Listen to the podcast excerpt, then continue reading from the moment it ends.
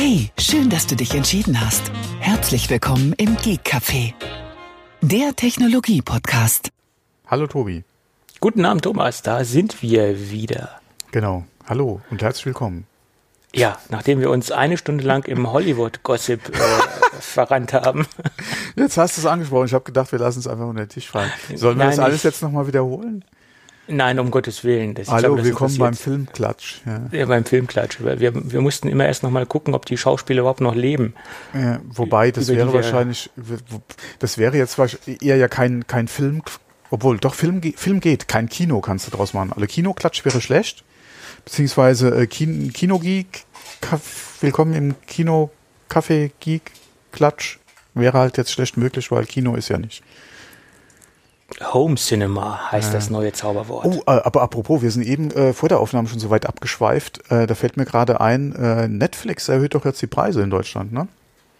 Mhm, genau. Mhm, genau, wird auch wieder teurer, Netflix zu gucken. Wobei ich bin ja kein Netflix-Kunde, aber äh, ja, aber Netflix hat so ein Riesenangebot und so viel Eigenproduktion.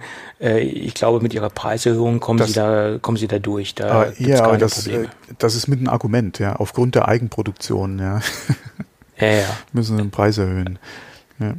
Ja gut, ich meine, das kostet natürlich. Ne? Das ist doch ganz klar. Also sie müssen ja irgendwo auch der, die Kohle her, hernehmen für ihre Eigenproduktion. Ja, ja. Aber Okay, Sie haben ja Abonnenten und zwar auch nicht wenig, aber ich wäre zum Beispiel nicht bereit, für 4K und mehr Gerätebenutzung im Monat 15 Euro zu bezahlen. Also zusätzlich zu dem ganzen anderen Kram, den ich schon habe.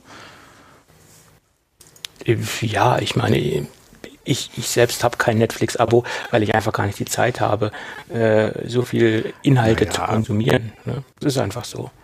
Ja, okay, es gibt auch Leute, die machen einen Monat, also wenn die wissen, hier, die Serie ist jetzt komplett da, dann macht man mal einen Monat, binscht alles weg und äh, ist dann für die nächste, für das nächste halbe, dreiviertel oder für das nächste Jahr dann wieder raus aus der Netflix-Geschichte.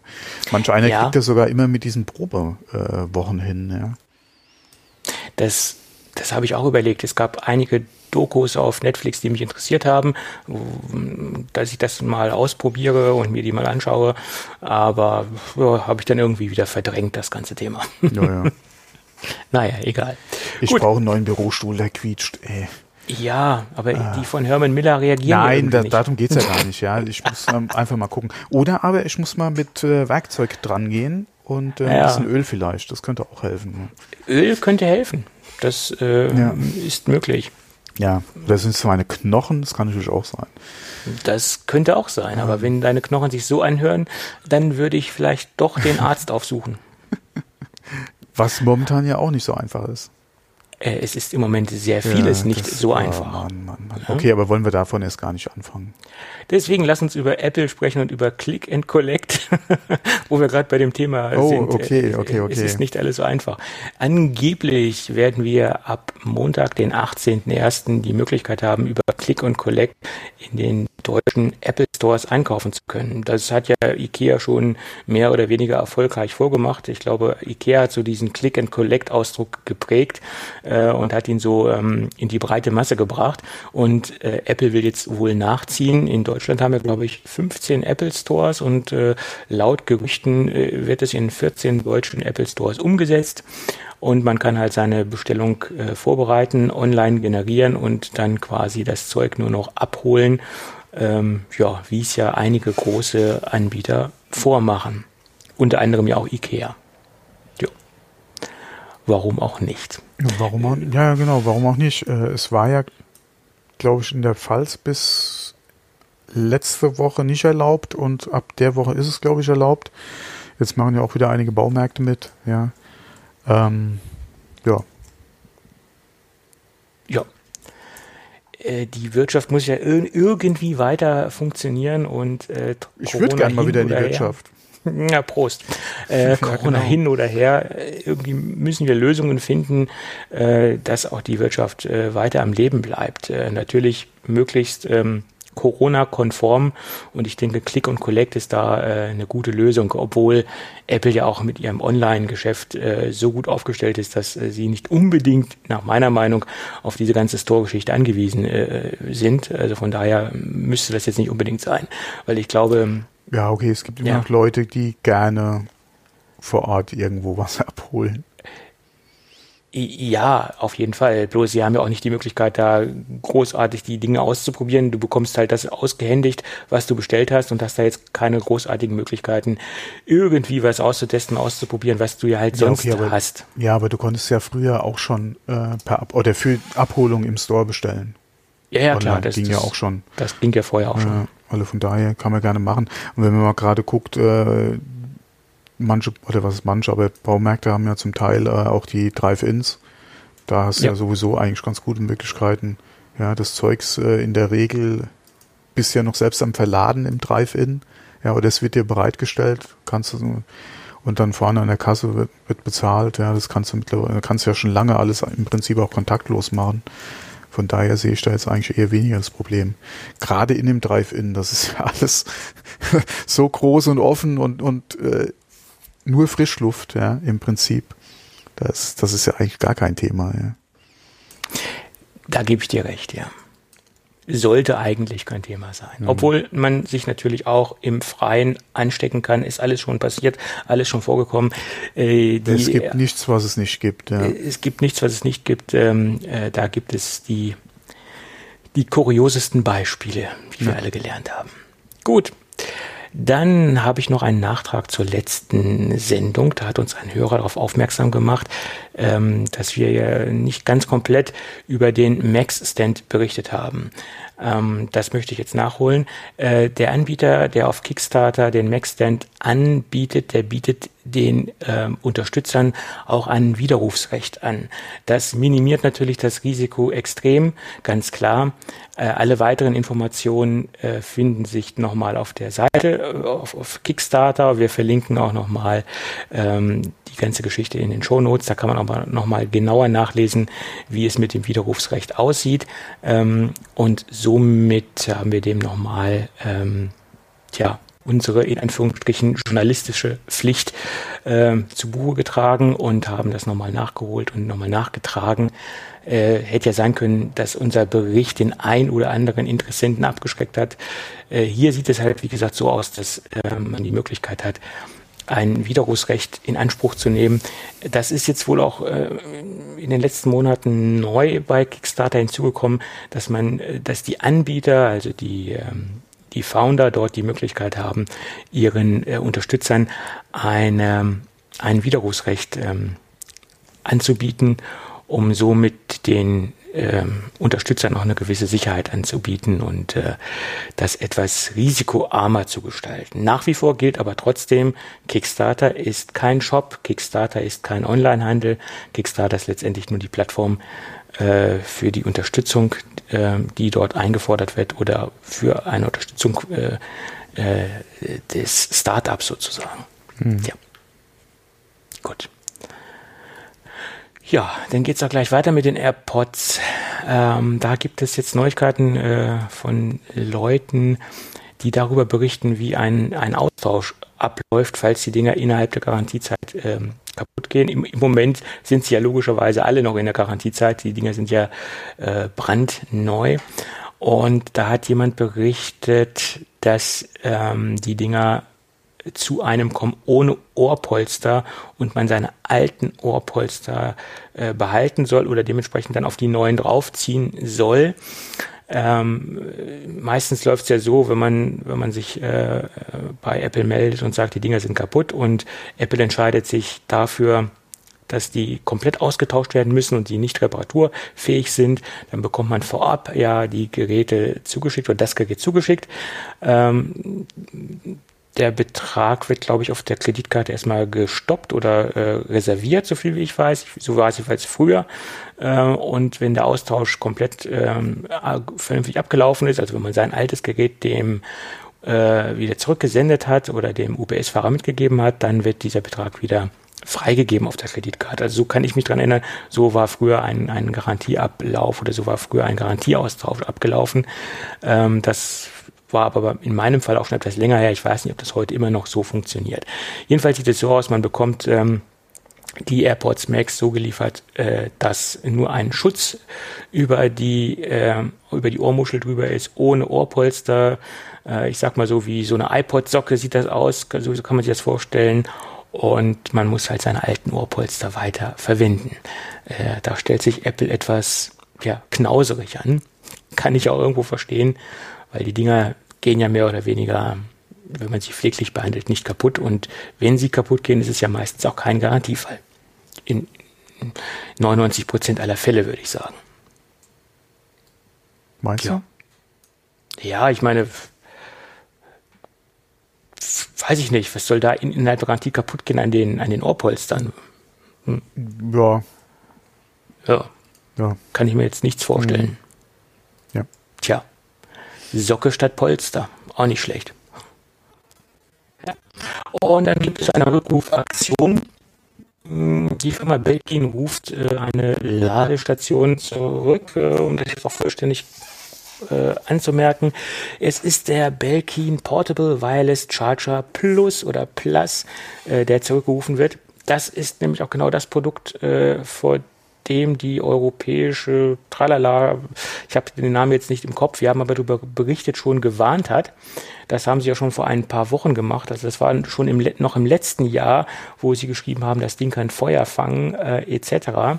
Und mittlerweile hat Belkin auch selbst festgestellt, dass es dort wohl Probleme gibt und hat eine äh, Rückrufaktion gestartet. Wir verlinken das genaue, äh, den genauen Ablauf oder wie das zu funktionieren hat ähm, in den Show Notes. Dort kann man sich ähm, melden, wenn man äh, ein solches Gerät hat.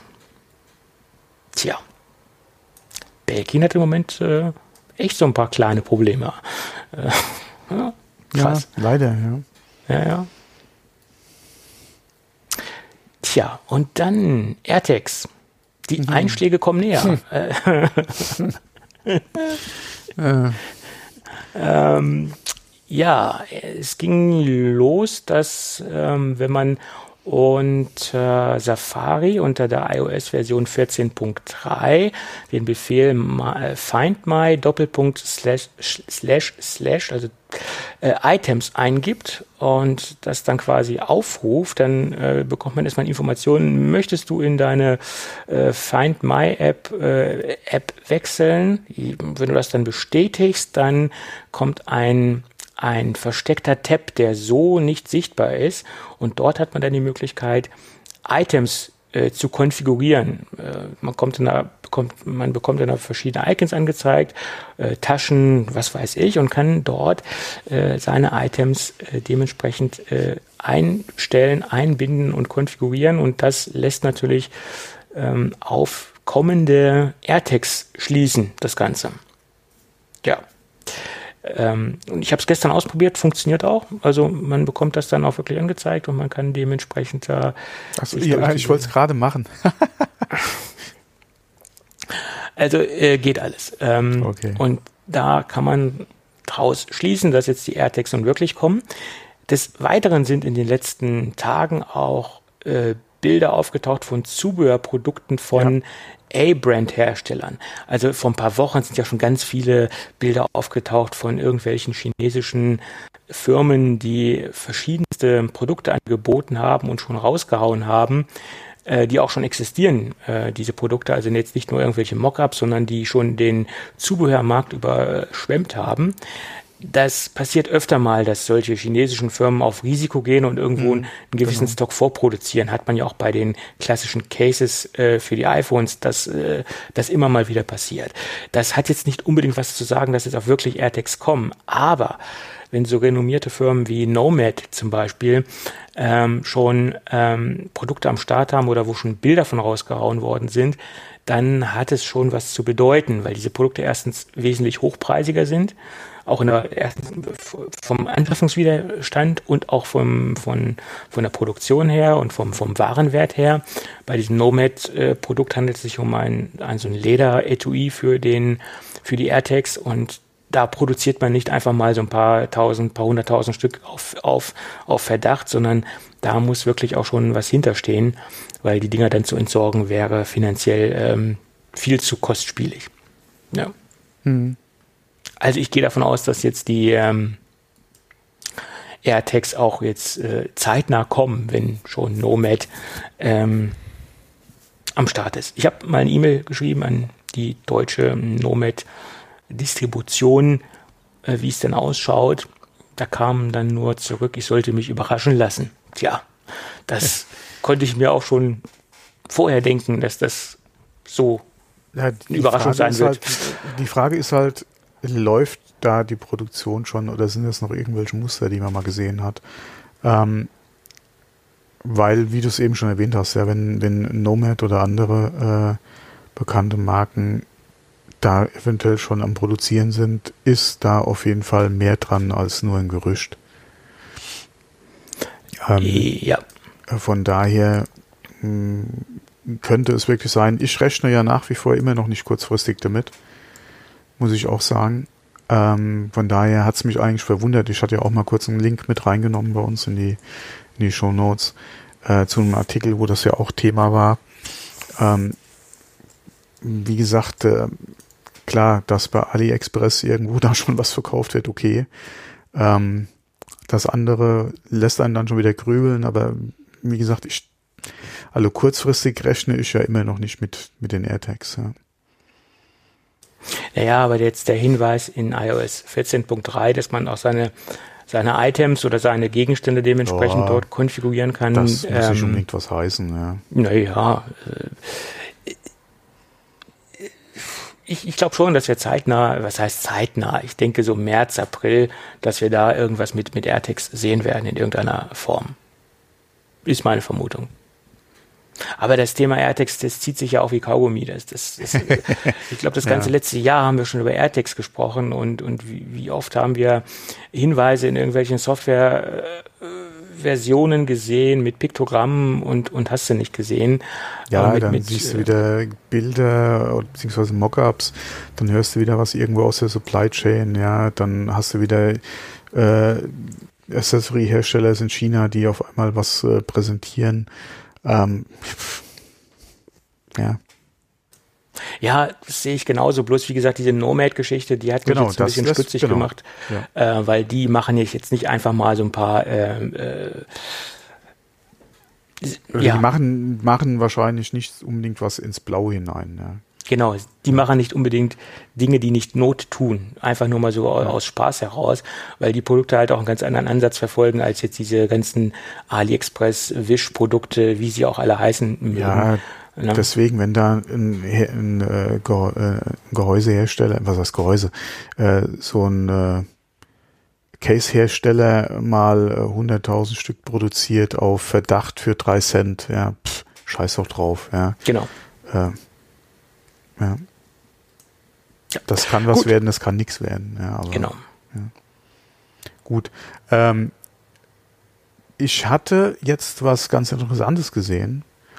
Ähm, und zwar von LG. Die haben jetzt äh, einen Teaser gehabt für ein Smartphone mit einem nicht klappbaren Display, sondern wie auch den Fernseher, den sie haben, äh, mhm. äh, mit dem rollenden Fernsehdisplay jetzt auch ein Smartphone mit einem rollenden Display.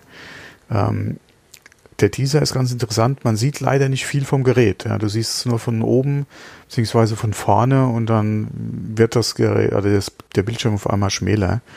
Ähm, das ist eigentlich alles, was du in dem Teaser siehst. Wir verlinken es auf jeden Fall mal zu dem Artikel. Ähm, das ist natürlich auch wieder eine ganz interessante Technik, anstatt Falten halt Rollen. Mhm. Was man da natürlich nicht sieht, ist, wie trägt das nach hinten auf, weil irgendwo muss ja auch das Display sich hinrollen.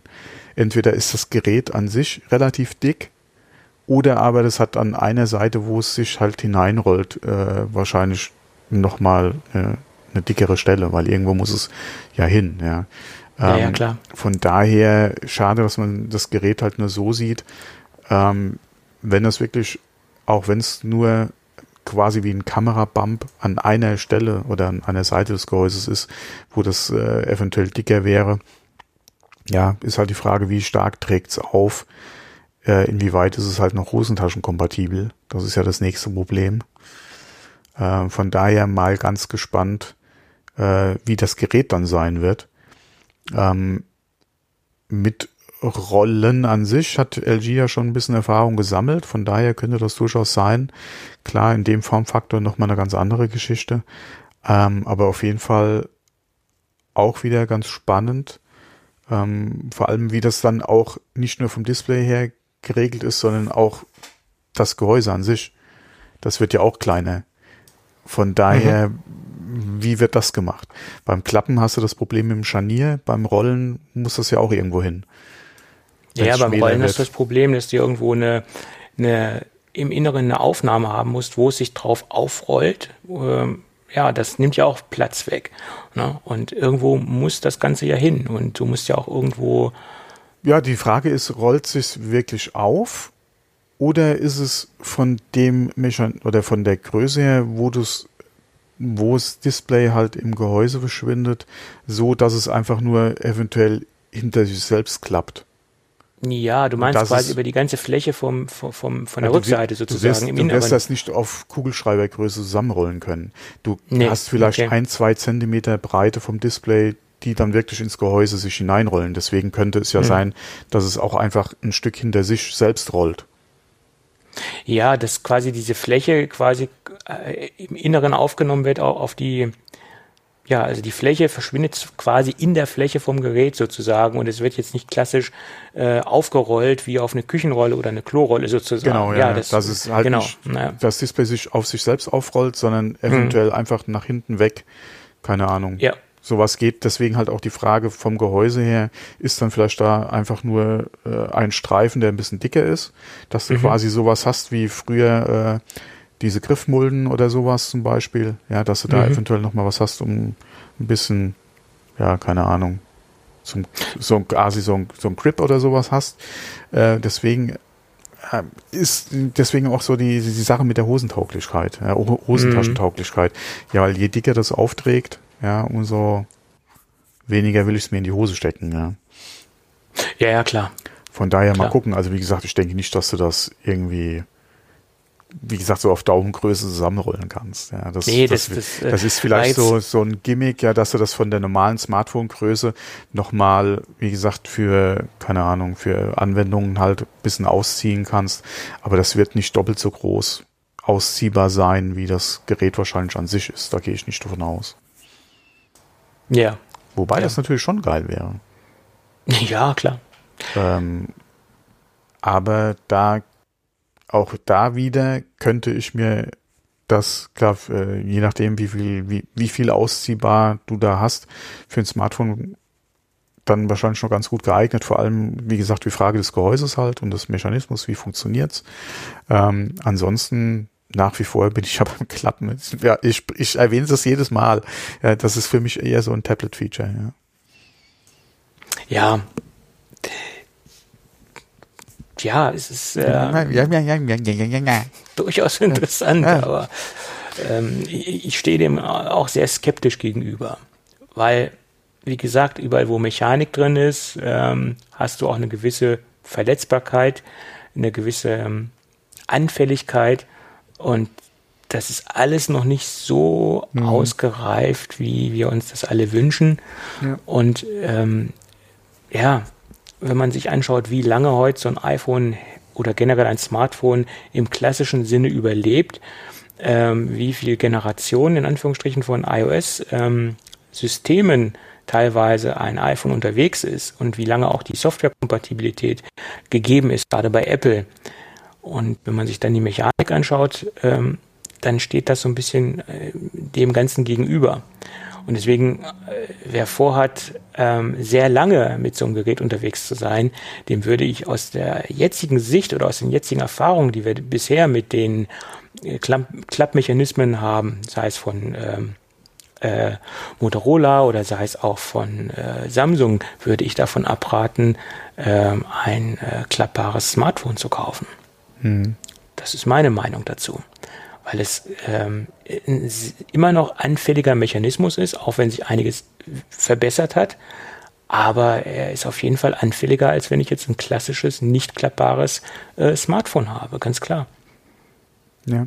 Aber, aber wenn ich sowieso alle ja. zwei Jahre oder jedes Jahr mal ein Smartphone wechsle und immer den neuesten Kram haben möchte und immer an der blutigen Technikkante unterwegs sein möchte, dann ist es quasi auch egal, ob ich mir jetzt ein Klapp-Smartphone kaufe oder nicht, weil äh, äh, die Zeit wird es wohl hoffentlich überleben. Und was danach kommt, das kann ja. demjenigen ja egal sein. Die Problematik, die du dabei aber wieder hast, ist, inwieweit würde sich das auf den Wiederverkaufswert durchschlagen? Ja, wenn wirklich dann die, ja. die Haltung eines oder des Käufers dann so wäre, beziehungsweise die Technik eventuell gezeigt hat, ja, du hast deine Lebensdauer zwei, drei, vier Jahre, dann fangen die Probleme an beim Display. Ja, ich, mir fällt jetzt gerade dieser, dieser Vergleich ein, auch, auch wenn der Vergleich jetzt ein bisschen hinkt, aber ich hau ihn jetzt trotzdem mal raus.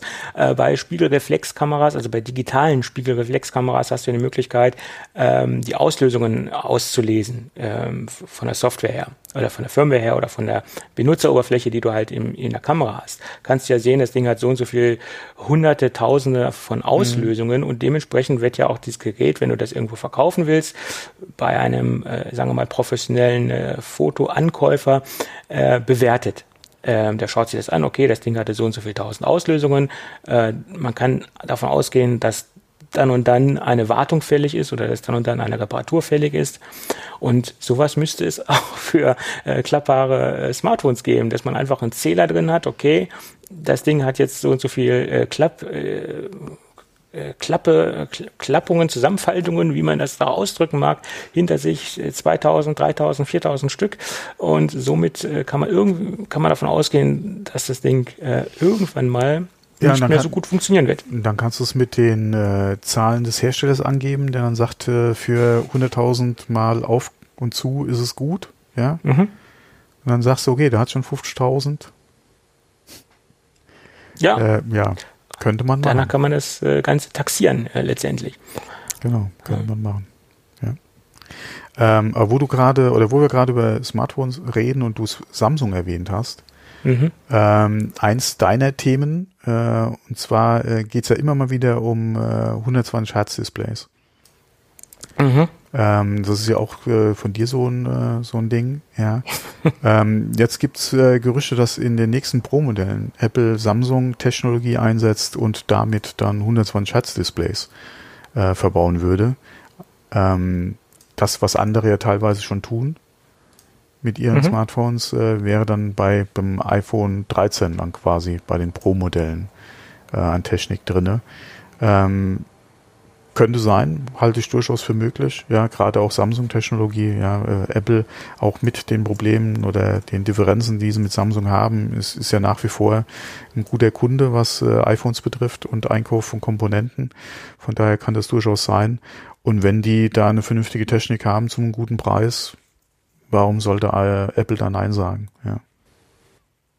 Ja gut, das hat ja Apple noch nie gestört und auch Samsung hat es nie gestört, wenn es Differenzen gibt auf irgendeiner Art und Weise, dass sie trotzdem nicht zusammenarbeiten und trotzdem dort keine Komponenten abnehmen. Das, das hatten wir in der Vergangenheit mhm. ja auch schon gesehen. Ähm, teilweise äh, im Speicherbereich, also Arbeitsspeicher oder auch äh, im SSD-Bereich da äh, war ja Samsung äh, oft ähm, ja, Display. Lieferant, Display etc. Mhm. Also das hat die ja nie gestört. Äh, ja. Samsung baut halt einfach auch sehr gute Komponenten. Das muss man halt so sehen. Es ist halt so. Die Displays sind äh, hervorragend, die sie produzieren. Ähm, und von daher ähm, ist Apple in, in irgendeiner Art und Weise auch auf die Technik angewiesen. Mhm. Ja. Ja, aber war auf jeden Fall äh, auch nochmal ganz interessant. Ich musste da direkt an dich denken. Ja. als ich es gelesen habe.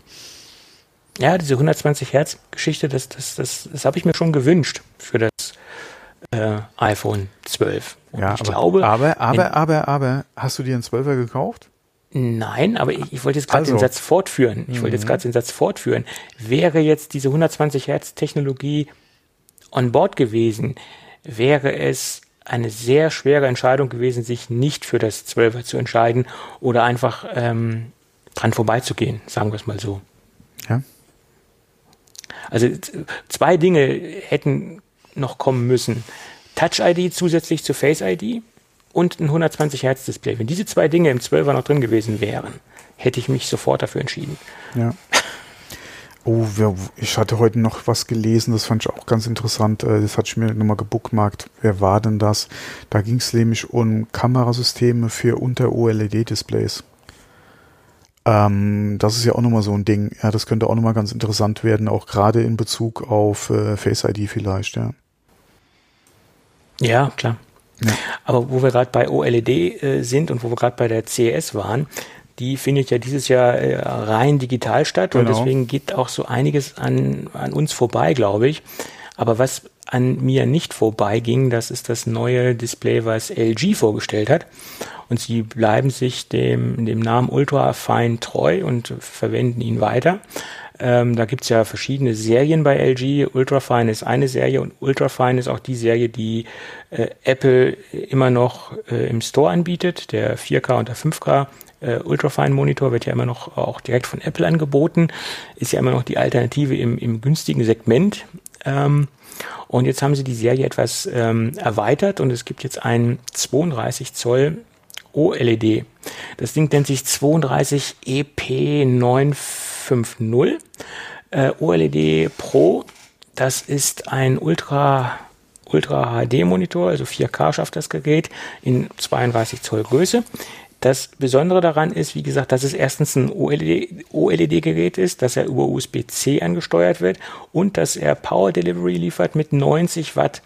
Das heißt, das ist derzeit nach meiner Meinung eines der wenigen Displays, die 90 Watt raushauen und somit kann man zum Beispiel auch gleichzeitig äh, sein MacBook mit ähm, Daten befeuern, also mit dem Bild befeuern und gleichzeitig das Gerät auch ohne weiteres aufladen. Ähm, was ja unter anderem äh, bei äh, nicht allen Zollgrößen bisher möglich ist. Das heißt, ein 13 Zoll kann ich zum Beispiel auch immer noch befeuern, auch mit den aktuellen Geräten, die es gibt. Aber die 15er Geräte, die haben äh, bei den aktuellen Geräten immer noch Probleme. Ähm, zwar kann man sie dann erhaltend aufladen, aber jetzt nicht äh, wieder vollständig und komplett. Dadurch, dass sie halt nicht diese 90 Watt liefern, was ja zum Beispiel auch das 15er respektive das 16er benötigt. Äh, das 16er auf jeden Fall. Das 15er war, glaube ich, bei 87 oder 85 Watt. Ähm, somit wäre man aber auf jeden Fall mit dem Gerät im grünen Bereich. Des Weiteren haben wir ähm, einen kompletten KVM-Switch eingebaut. Das heißt, ich kann zwei verschiedene Geräte anschließen und kann umschalten. Das ist, denke ich, für Leute, die jetzt mehr als nur einen Rechner haben, ein sehr interessantes Mittel der Wahl. Sieht man immer mehr, dass jetzt auch komplette KVM-Switche äh, in Monitore verschwinden. Da äh, ist jetzt LG nicht der einzige Hersteller, der das anbietet. Ja, ein Gerät, was so auf den ersten Blick und von den ersten Daten her äh, Begehrlichkeiten weckt, weil es ein OLED-Display äh, ist und ähm, weil es auch äh, sehr viele kleine Features hat, ähm, die mich äh, so interessieren. Äh, Preis steht leider so noch nicht fest. Ich habe versucht, mit der Agentur Kontakt aufzunehmen. Die Kontaktaufnahme hat funktioniert, allerdings konnte er mir auch keinen Preis nennen. Er vermutet, das ist eine reine Spekulation, dass das Gerät so um die 2000 Euro Straßen, nicht Straßenpreis, sondern Listenpreis äh, bei uns erscheinen wird. Aber das sind auch reine Spekulationen. Ja, schauen wir mal hat mhm. bei mir jedenfalls von den Daten her und von den, von den Werten her äh, Begehrlichkeiten geweckt. ja. Weil ich ja auch einer der, glaube ich, einer der wenigen Kunden bin, der komplett mit dem Ultrafine 5K 27 Zoll zufrieden ist. Äh, ich glaube, da habe ich mal Glück gehabt und ein, ein gutes Produkt bekommen oder kein Montagsgerät bekommen.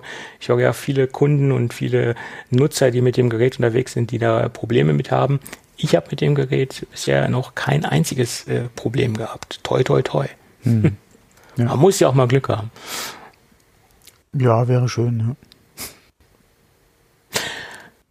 Ja, und dann ging es ja weiter die Woche mit dem Auf und Ab der Themenlage im Apple Car-Bereich. ja. Da streiten sich ja im Moment so ein bisschen die, die Geister oder nicht nur die Geister, sondern auch die, die Medien, was nun wirklich dran ist an dem Gerücht mit Hyundai. Da gab es ja Dementi von Hyundai, dass es keine konkreten Verhandlungen gibt. Dann gab es wieder Berichte von Reuters, dass angeblich im März ähm, die Kooperation anlaufen soll, dass da eine Zusammenarbeit starten soll. Ähm, da gibt es ja eine, eine, eine, sehr konfuse Themenlage, muss ich sagen. Allerdings muss ich auch anmerken, wenn auch Reuters einen relativ konkreten Artikel raushaut, dann hat das schon eine gewisse Seriosität. Ist jetzt nicht, als wenn jetzt irgendwie, pff, was weiß ich, äh, Digitimes irgendwas schreibt. Ähm, äh, bei Reuters äh, hat das nach meiner Meinung schon irgendwo mehr Gewicht äh, in der ganzen Nachrichtenlage oder in der ganzen äh, Nachrichtenwelle, die wir gerade äh, so erleben rund um das Thema Apple Car oder iCar oder wie das Ding auch heißen mag. Wie, wie stehst du denn dazu, zu dem ganzen Thema? Hm, über das Auto Apple haben wir ja schon öfter mal. Äh, naja, aber die Hyundai-Situation ist jetzt ganz neu. Äh, ja, wir hatten ja, oder wir hatten das letzte Jahr schon äh, das Thema angesprochen, dass Apple wahrscheinlich sich eh in dem Bereich umgucken wird, äh, oder vielleicht umgucken wird nach einem Kooperationspartner. Ähm, von daher ist jetzt Hyundai an sich als äh, als Name oder als als Hersteller schon äh, eine News. Äh, wie gesagt, dass sie sich da am Umgucken sind, okay, konnte man vielleicht so aus der Glaskugel schon herauslesen.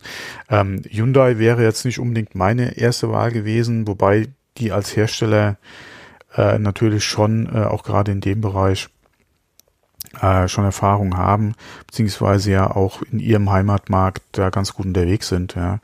Ähm, von daher möglich, ja, wobei Hyundai ja erstmal äh, ein bisschen zurückgerudert ist, ja was äh, mhm. die News betroffen hat. Äh, die haben es ja nicht direkt dementiert, äh, aber von Apple war nachher keine Rede mehr. ja, das stimmt. Ähm, das, das hat mich ja auch so äh, gewundert, dass dann Reuters in einigen Punkten sehr konkret geworden ist. Ähm, die haben ja gesagt, dass die Produktion angeblich äh, in dem Bundesstaat Georgia stattfinden soll. Dort ist ja schon ein existierendes Werk der Tochterfirma Kia und da soll dann angeblich 2024 ähm, die Produktion starten und angeblich 2022 sollen dort auch schon die ersten äh, fahrbaren Prototypen äh, vom Band laufen. Ähm, sie sind relativ konkret auf die äh, Produktionssituation eingegangen und auch auf die ähm, auf die auf die Roadmap, also auf der auf den Timetable äh, sind sie auch sehr konkret eingegangen. Das hat mich so ein bisschen gewundert. Ähm, deswegen kann ich das alles so ein bisschen schlecht einordnen, diese, diese aktuelle Nachrichtenlage, da einige Punkte doch sehr, sehr konkret waren. Und ich, ich es gab ja auch Vergleiche, du hast das ja auch bei uns in die, in die Shownotes geschrieben, dass Apple sich wahrscheinlich nicht mit äh, einem ähm, Kooperationspartner äh, abgeben würde, der so starke ähm, Punkte anspricht oder so starke Definitionen selbst mitbringt. Also äh, der Vergleich war ja auch mit Motorola und dem damaligen, äh, der damaligen Kooperation. Mit ja, dem, das mit, mit Motorocker, ja, das genau. iTunes-Telefon. Ja. Äh, genau. Äh, die, die Frage war da, wer, wer erinnert sich da noch dran? Ja? Äh, beziehungsweise es war eigentlich dahingehend äh, gedacht, der Kommentar von mir, ähm, dass halt die Zusammenarbeit nicht unbedingt das war, was Apple sich darunter vorgestellt hat. Ähm, Richtig. Von daher wie wäre das oder wie würde man sich heute halt eine Zusammenarbeit vorstellen in, einem, in dem Autobereich, halt wie mit einem Partner wie zum Beispiel wie Hyundai. Ja. Ähm, wäre es ein Hyundai mit Apple-Technik oder wäre es wirklich ein Apple-Produkt? Das Motorola Rocker war ja auch kein Apple-Telefon. Ja. Das hatte nein, nein, dann nur die iTunes-Kompatibilität. Genau, wäre ein genau. Hyundai-Auto äh, ein Auto, was dann quasi vom Entertainment-System oder von der Auto oder von der Fahrzeugsteuerung her dann auf Apple oder von Apple käme äh, die Technik, ähm, inklusive dann äh, autonomes Fahren zum Beispiel, ja, äh, die entwickelte Sensortechnik etc. käme das dann von Apple und würde dann bei, bei Hyundai drinstecken oder wäre das am Schluss wirklich ein Apple Produkt, auch mit einem Apfellogo, ja, made by Hyundai? Das ist halt die Frage. Ähm, die Frage ist halt, wie weit Apple äh, sich in diesem Markt selbst positionieren möchte, ob sie, wie gesagt, wie du es eben schon sagtest, nur einen gewissen Teil von dem Fahrzeug fertigen wollen. Das heißt, heißt die ganze Intelligenz, ähm, die ganze Erfahrung, die sie ja mittlerweile auch schon haben in dem Bereich, äh, Stichwort CarPlay, wobei CarPlay ja im Moment ja so nicht das sein kann, was dann letztendlich final in einem funktionierenden ähm, Apple Car äh, verbaut sein wird. Das muss ja viel mehr sein, als wir jetzt schon sehen. Das ist klar. Ähm, aber wie gesagt, die Frage ist halt, wie definiert sich Apple selbst in diesem Bereich? Soll es dann wirklich eine, Kooperation sein, wo man sagen kann, die Technik ist von Hyundai und das ist jetzt von Apple und wir haben quasi das Beste aus beiden Welten in einem finalen Produkt zusammengeführt? Äh, soll es so laufen? Ich glaube, das ist jetzt nicht unbedingt der Apple-Weg. Äh, kann ich mir jetzt nicht vorstellen. Ich kann mir, ich glaube schon, dass das letztendlich ein ein finales Gerät äh, mit einem kompletten Apple-Branding sein wird, was nur von Hyundai als Auftragsfertiger produziert wird. Das ist meine Vermutung, wenn es oh. überhaupt zu dem Produkt kommen wird. Ich glaube nicht, dass Hyundai das so machen wollen würde. Ja, das ist eine andere Sache. Hyundai ist kein Foxconn. Das ist richtig. Das ist richtig. Von daher, daher würde ich sagen, Hyundai würde sich wahrscheinlich nicht damit zufrieden geben, ein, Auto, ein Apple-Auto zu bauen, was zwar bei denen vom Band läuft, was aber im Prinzip kein Hyundai wäre. Das kann ich mir bei ja, nicht, also kann ich mir nur sehr schwer vorstellen. Ja. Genauso gut kann man ja diese, diese Aussage oder diesem Argument gegenüberstellen, würde sich Apple zufrieden geben, nur ein, ein Produkt rauszubringen, wo nur ein Teil von Apple ist, also wo es eine wo es ein Kooperationsprodukt ja. ist. Das ist das, die gleiche, das kann man auch sagen. Das ist ja wieder der nächste Punkt, wo man ja. darüber streiten kann. Einmal, wie sieht Apple oder wie definiert Apple für sich das Auto? Ist das Auto für Apple oder der Unterschied, den, den es für Apple ausmacht, wirklich die Bedienung und das Erlebnisauto? Mhm. Im Prinzip, sagen wir mal, 80 Prozent Software, 20 Prozent äh, drin sitzen. Ja. Ist das für Apple die Definition für sich von dem Auto oder von dem, was sie für das Auto machen wollen? Weil das äh, könnte man dann sagen, okay, das, äh, das ginge dann auch so, wenn du zum Beispiel mit, mit Hyundai eine Kooperation machst. Weil wenn für Apple der Hauptanteil vom Auto einfach im Prinzip das, das, das äh, die Software ja, und das Fahrerlebnis ausmacht in Bezug auf die Software und dann eventuell auch, wie gesagt, das autonome Fahren, äh, aber nicht unbedingt jetzt äh, alles, was drumherum ist, wie, wie Motor, Bremsen und äh, Karosserie, ja, dann okay. Ähm, ich kann es mir im Prinzip aber gerade wenn man sich jetzt auch mal die Entwicklung vom Mac oder, oder den M1 anguckt, ja, dass Apple ja dann wirklich alles im Prinzip aus einer Hand haben will, ja, auch wenn es jemand anderes zusammenschraubt, kann ich mir nicht vorstellen, dass sie nur damit zufrieden wären. Ja, und das ja, das ist die Frage, wie definiert sich oder wie will sich Apple in diesem Elektroautomarkt positionieren? Das ist eben die gute Frage. Wie viel, was ist für Apple ein Elektroauto? Oder, oder nee, was ist, was ist für Apple das Apple am Auto. Genau, das, das so kann man es auch ausdrücken, ja. ja. Ähm, und die Frage ist, was für ein Stück vom Kuchen bekommt Hyundai ab, wenn es ein Kooperationsprodukt werden sollte, ähm, weil es gab ja auch früher die, äh, die ähm, die Gerüchte, dass Apple angeblich an einer revolutionären Batterietechnik arbeitet. Das wäre ja in meinen Augen wiederum der, der Part von Hyundai und nicht der Part von Apple. Das ist ja immer die Frage, wie teilen sie sich diese Kooperation auf, wenn es dazu überhaupt kommen wird. Das ist jetzt eine ganz andere Geschichte. Äh, die Frage ah. ist, hat Hyundai eine eigene äh, Akkuzellenproduktion oder kaufen die ihre Akkus auch ein? Das kann ich dir jetzt auswendig gar nicht sagen, das weiß ich nicht. Weil ähm, das wäre das nächste, weil das Apple oder dass man eine neue Technik oder so entwickelt, okay, aber du musst sie ja auch produzieren können in, in der Masse im Prinzip. Auch wenn es jetzt, wie, wie wir auch schon gesagt haben, kein Golf werden würde wahrscheinlich. Ähm, und auch von den Stückzellen her mindestens mal mittelfristig äh, weit davon weg sein würde, musst du ja trotzdem die Akkus auch produzieren können. Hm. Von daher bräuchtest du ja da auch wieder einen Kooperationspartner.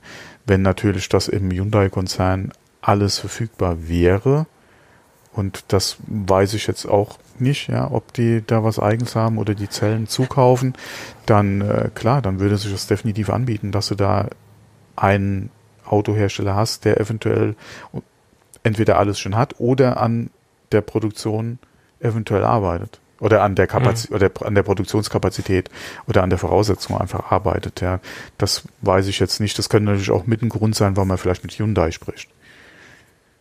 Ja, ja, das, das ist, äh, Hyundai hat ja gewisse Erfahrungen in dem Bereich und der Ionic ist ja auch ein relativ beliebtes Elektrofahrzeug. Äh, also das muss man ja so sehen. Er hat ja eine große Fanbase und die Absatzzahlen vom Ionic sind ja nicht gerade gering. Und jetzt kommt ja demnächst der, der 5er raus, der Ionic 5 und der soll ja ähm, schon einiges in den Schatten stellen, angeblich, was man so hört in der Gerüchteküche. Das Ding soll ja äh, nochmal ordentlich oben drauflegen zu den bisherigen Ionic-Modellen. Mhm.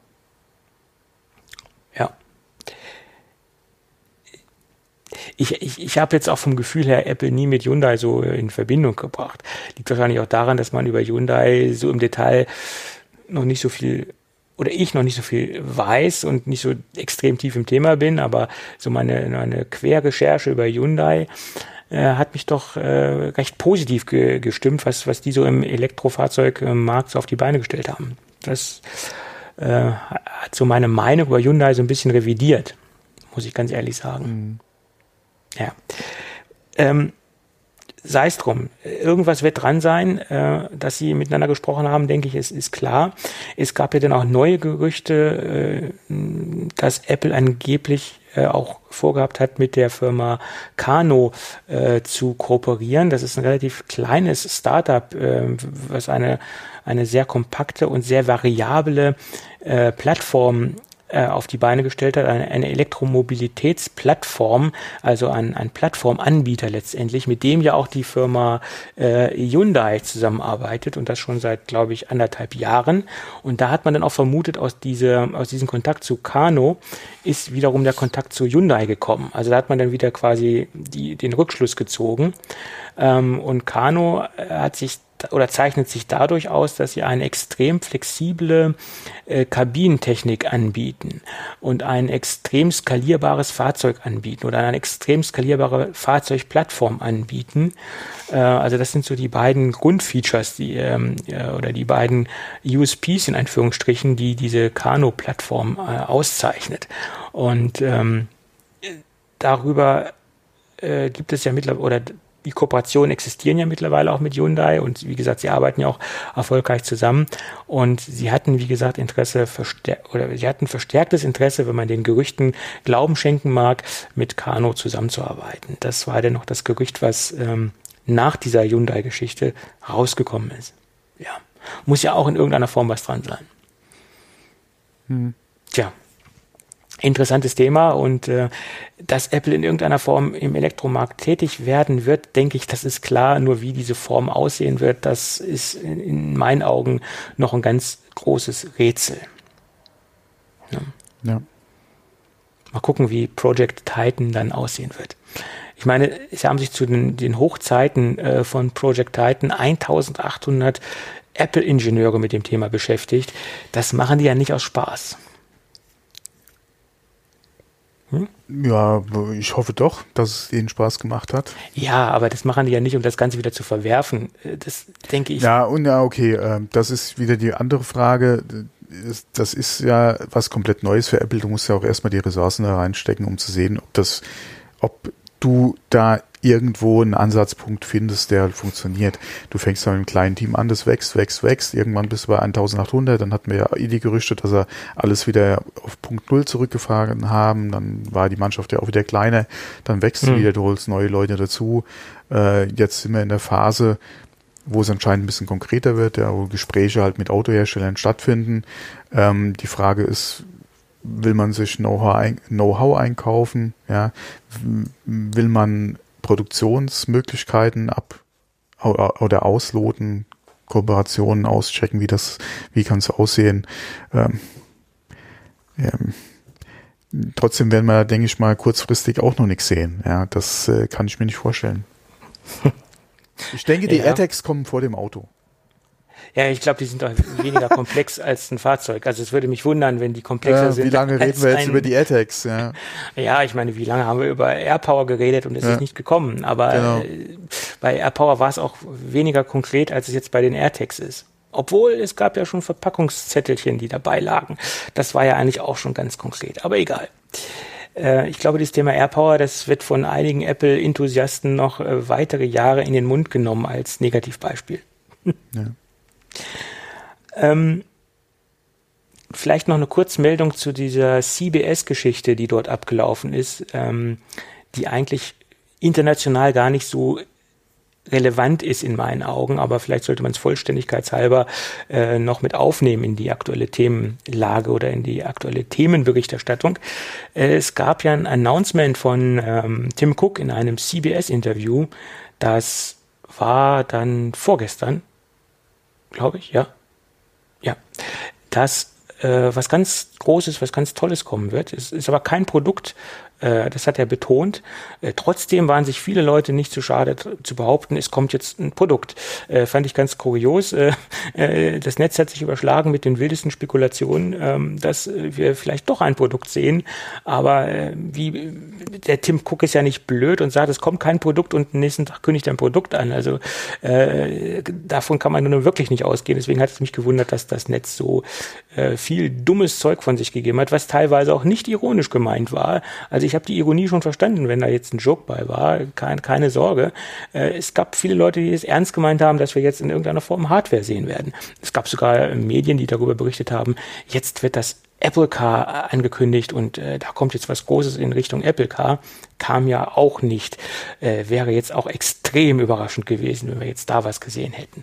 Nein, es ist mehr oder weniger eine Initiative, äh, die dort ins Leben gerufen worden ist. Das ist eine nationale äh, Initiative, die im Endeffekt nur für die Staaten interessant ist, um ähm, ja, ein Gleichberechtigungs- oder ja, Projekt sozusagen, um systematisch mh, gegen das Thema Rassismus äh, äh, vorzugehen.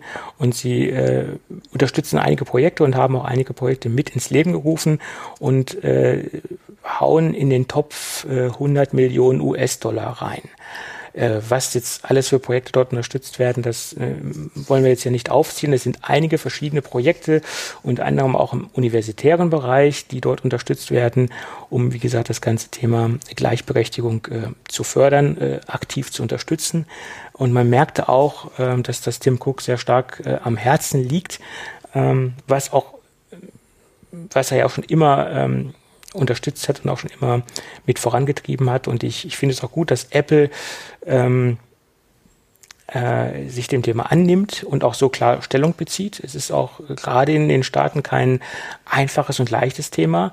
Und Apple ist einer der wenigen Big Player in dieser Branche, die auch klar Stellung beziehen. Es gibt da verschiedene Tech-Unternehmen, die sich da etwas äh, neutraler verhalten, um jetzt sich vielleicht auch einige Kunden ähm, nicht madig zu machen in irgendeiner Weise, aber Apple bezieht da klar Stellung und sie machen sich da auch nicht nur Freunde mit, muss man klar sagen. Und das finde ich auch vorbildlich, wie Apple dort äh, äh, vorangeht und äh, Flagge zeigt. Das muss man auch mal positiv bewerten. Wie gesagt, es gibt da andere Unternehmen, die da etwas ähm, äh, neutraler unterwegs sind. Ähm, sicherlich ist es ein Market, auch ein PR- und Marketinginstrument, äh, das ähm, Apple dort ähm, mit äh, äh, oder dort als Marketinginstrument verwendet. Tue Gutes und sprich darüber, denke ich mal, ist auch eine große Überschrift, die über diese ganzen Kampagne ähm, steht. Aber äh, trotzdem finde ich das sehr vorbildlich, was Apple dort macht. Tja. Oder was meinst du dazu? Nee, nee, ja, hast recht. Gut, dann haben wir das auch besprochen. Ja, und dann bauen wir noch in Kurzform die iPad News und die ähm, neuen Gerüchte zu den neuen Apple-Produkten ein. Da gehen wir jetzt auch ganz schnell drüber. Ähm, die Gerüchtelage verdichtet sich zum neuen iPad ähm, Pro. Das Thema Mini-LED-Display zieht sich genauso wie Kaugummi durch die Apple-Szene wie, äh, wie das Thema AirTags. Äh, und Ming Chi Kuo äh, hat darüber ja schon öfter gesprochen und öfter geschrieben, dass sich diese Mini-LED-Geschichte durch die komplette Produktpalette demnächst ziehen wird. Und es wird mit dem iPad Pro anfangen. Und mittlerweile äh, kann man sagen, es wird auch hier konkreter. Ähm, das Thema wurde nochmal neu aufgegriffen und es wurden äh, anhand der äh, entstehenden Hüllen, die mittlerweile schon von vielen Anbietern auf dem Markt existieren, äh, spekuliert, dass wir Mini-LED-Displays in dem kommenden iPad Pro sehen werden. Da gibt es auch wieder zwei Gerüchtesituationen. Die eine Gerüchtesituation äh, oder die eine Gerüchtelage berichtet darüber, dass wir nach wie vor nur das im 12,9 Zoll sehen werden, Mini-LED, weil dort die, ähm, die Größenangaben etwas äh, differieren äh, zum aktuellen Pro-Gerät. Wir sehen dort ein dickeres Gerät äh, und die Abmessungen sind äh, etwas anders. Das ist die erste Gerüchtelage. Die zweite Gerüchtelage äh, geht dahin, dass beide Geräte ein Mini-LED-Display haben werden. Ja, da kann man sich natürlich jetzt streiten. Ähm, werden Sie innerhalb der, des Pro-Segmentes nochmal Differenzierungen ähm, vornehmen oder äh, werden Sie beide Pro-Geräte mit Mini-LED-Display ausstatten? Ich äh, würde es besser finden, wenn Sie beide Geräte dementsprechend mit Mini-LED-Displays äh, auf den Markt bringen würden. Weil so ist man nicht ja. gezwungen, sich fürs Größere zu entscheiden, nur weil man ein besseres Display haben mhm. möchte. Ja, wie gesagt, äh, die Gerüchte haben sich aus der Situation ähm, ernährt, sage ich jetzt mal, dass, wie gesagt, verschiedene Hüllenhersteller äh, Produkte oder Hüllen geleakt haben und gezeigt haben. Und dort sieht man halt, dass die Geräte, äh, die Hüllen etwas größer geworden sind. Und deswegen geht man davon aus, Mini-Display braucht etwas mehr Platz, dass man einfach äh, dort Mini-LEDs im Gerät hat. Und man will wahrscheinlich auch den Akku nicht kleiner machen und deswegen geht man den Weg, man macht das Gerät etwas dicker. Ja, finde ich auch gut. Kleinerer Akku wäre schlecht. Ja, und dann gab es noch Gerüchte zum kommenden äh, Einstiegs-iPad. Das wäre denn das iPad der neunten Generation. Und das soll im Endeffekt alle Features und alle Daten vom iPad Air der dritten Generation erben. Also das Gerät, was es ja schon nicht mehr gibt. Ähm, da haben wir ja das Vierer im, im Angebot. Und das Einstiegs-iPad der neunten Generation soll dann quasi ähnlich werden wie das ähm, kommen, äh, wie das alte iPad Air 3. Ja, wäre schön, weil das war eigentlich performance-technisch okay. Und wenn man das jetzt im Einstiegs-iPad hätte, wäre es ein schönes Produkt in meinen Augen. Mhm, ja. So, dann soll es angeblich ein iPhone SE 3 geben im April. Äh, halte ich für ein sehr verfrühtes Datum, äh, weil das. Ich wollte es äh, auch schon sagen, ja. Äh, das finde ich etwas kurios, diese Aussage dass wir das schon im April sehen werden, dass wir letztendlich irgendwann ein SE3 sehen werden, das liegt auf der Hand, ist ein erfolgreiches Produkt, wird sehr viel im, im Low-Business-Bereich eingesetzt, also in der, in, im Massen-Business-Bereich. Ähm, und Designgerüchte gehen dahin, dass äh, das so aussehen soll wie das iPhone 10R vom Design. Also dann auch keinen physischen Button mehr, also kein, äh, kein Touch, ähm, wie heißt das Ding denn? Touchbutton? Nee, Touchbutton? Home, Homebutton, Homebutton heißt das Ding. und dass man dann quasi äh, den Homebutton auch komplett aus der iPhone, ähm, äh, aus dem iPhone-Portfolio streichen wird. Ich kann mir aber nicht vorstellen, dass das Ding auch im Einstiegsbereich dann Face ID bekommen wird. Ich könnte mir aber vorstellen, dass wir den Sensor, den Touch ID-Sensor dann im, im einen Ausschalter sehen werden. Ja, die, einmal das würde sich anbieten, ja, oder aber es gibt ja nach wie vor noch die Gerüchte äh, für unter dem Display, ja. Ähm, wobei ich denke mal, pff, ja, es ist ja die Frage, was macht es preislich aus? Ich denke mal, äh, über den einen Ausschalter äh, ich wäre es wahrscheinlich mal, günstiger. Ja. Sie verwenden dann die Technik, die im iPad Air genau. 4 drin steckt, weil die Technik haben sie auf dem mhm. Markt, die haben sie etabliert, die funktioniert auch, denke ich solide. Ich habe jetzt nichts Negatives bisher gehört und dann, wenn sie sich wirklich vom Home-Button verabschieden, dann würde ich sagen, die Technologie wandert dann in den einen Ausschalter rein. Ja. So. Ich halte es aber allerdings für ein sehr, äh, sehr frühes Datum, April, weil so lange haben wir das SE, äh, SE 2020 noch gar nicht. Ähm, ja. ja, wobei ich mir das auch wünschen würde, äh, das einfach in die normalen iPhone-Modelle wieder mit reinzunehmen. Das habe ich ja vorhin gesagt. Das wäre auch mein Wunsch fürs 12er ja. gewesen. Äh, Touch ID und Face ID. Mhm. Gerade jetzt zu Corona-Zeiten sage ich ja immer wieder, ist ähm, Touch ID das Mittel der Wahl. Ähm, und das wünsche ich mir so sehr, dass wir diese beiden Technologien letztendlich dann im iPhone 13 hoffentlich sehen werden. So. Dann gab es noch etwas konkretere Gerüchte. Nee, Quatsch. Äh, die andere Frage ist, Ming Chi hat ja auch schon damals gesagt, es wird dann irgendwann ein iPhone SE Plus kommen.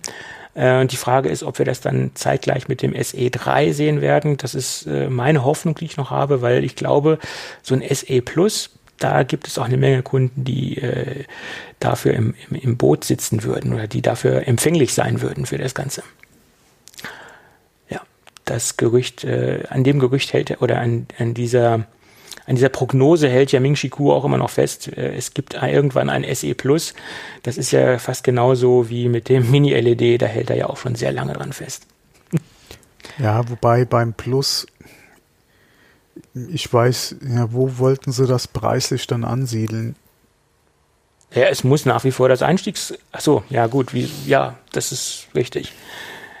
Wo sollten sie es ansiedeln? Das machst, ist klar. Machst keine Ahnung, ein, 100, ein Hunderter teurer äh, dann ist ja die, der Sprung zum, äh, zum, äh, nicht, ja doch, zum, zum, äh, entweder zum aktuellen Mini, ja, oder auch zum Pro nicht mehr so groß, ja.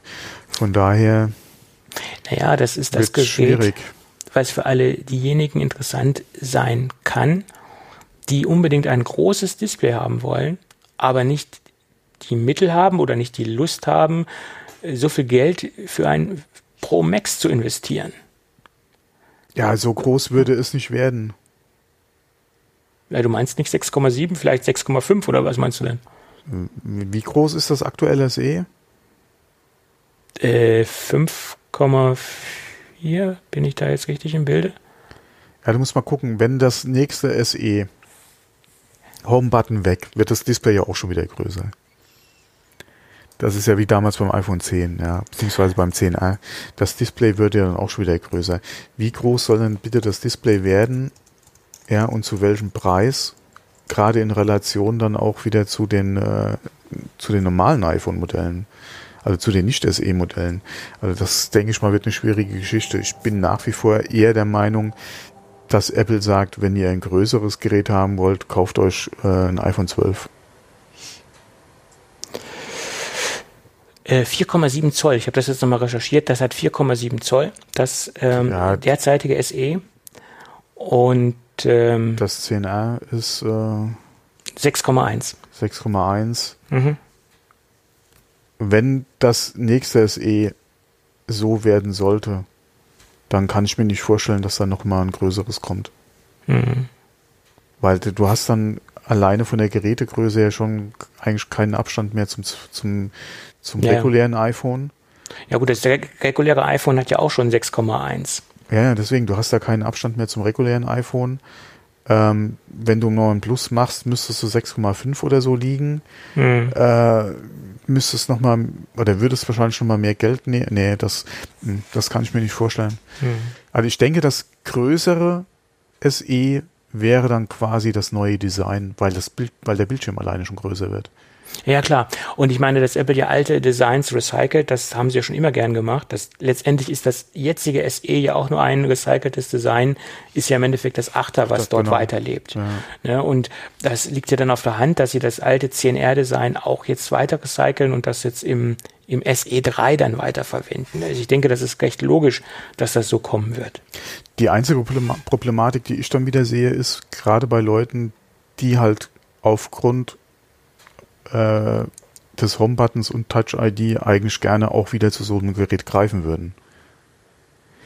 Das Argument wäre wahrscheinlich ein bisschen anders, wenn Touch-ID zum Beispiel, wie schon erwähnt, in den Ein-Ausschalter gehen würde oder mhm. generell mhm. irgendwo ins Gerät wieder gehen würde. Äh, okay, ähm, aber es gibt doch nach wie vor sehr viele, die halt das Design gerade mit dem Home-Button äh, ganz äh, toll finden. Ja? Und wenn das wegfällt, Ja, müssen wir mal gucken, wie die Argumentation ist. Ja, äh, weil mehr Display an sich ist ja schon mal kein schlechtes Argument. Die, die Frage ist aber, warum finden Sie das Design ganz toll? Ist es auch bei halt diese Face ID, äh, äh, diese Touch ID Technologie hat? Äh, ist es oder ist es wirklich der physische Button, der ja mittlerweile auch kein physischer Button mehr ist, wie er früher einer einmal einer war? Ja. Ist ja auch nur eine Simulation eines eines physischen Buttons.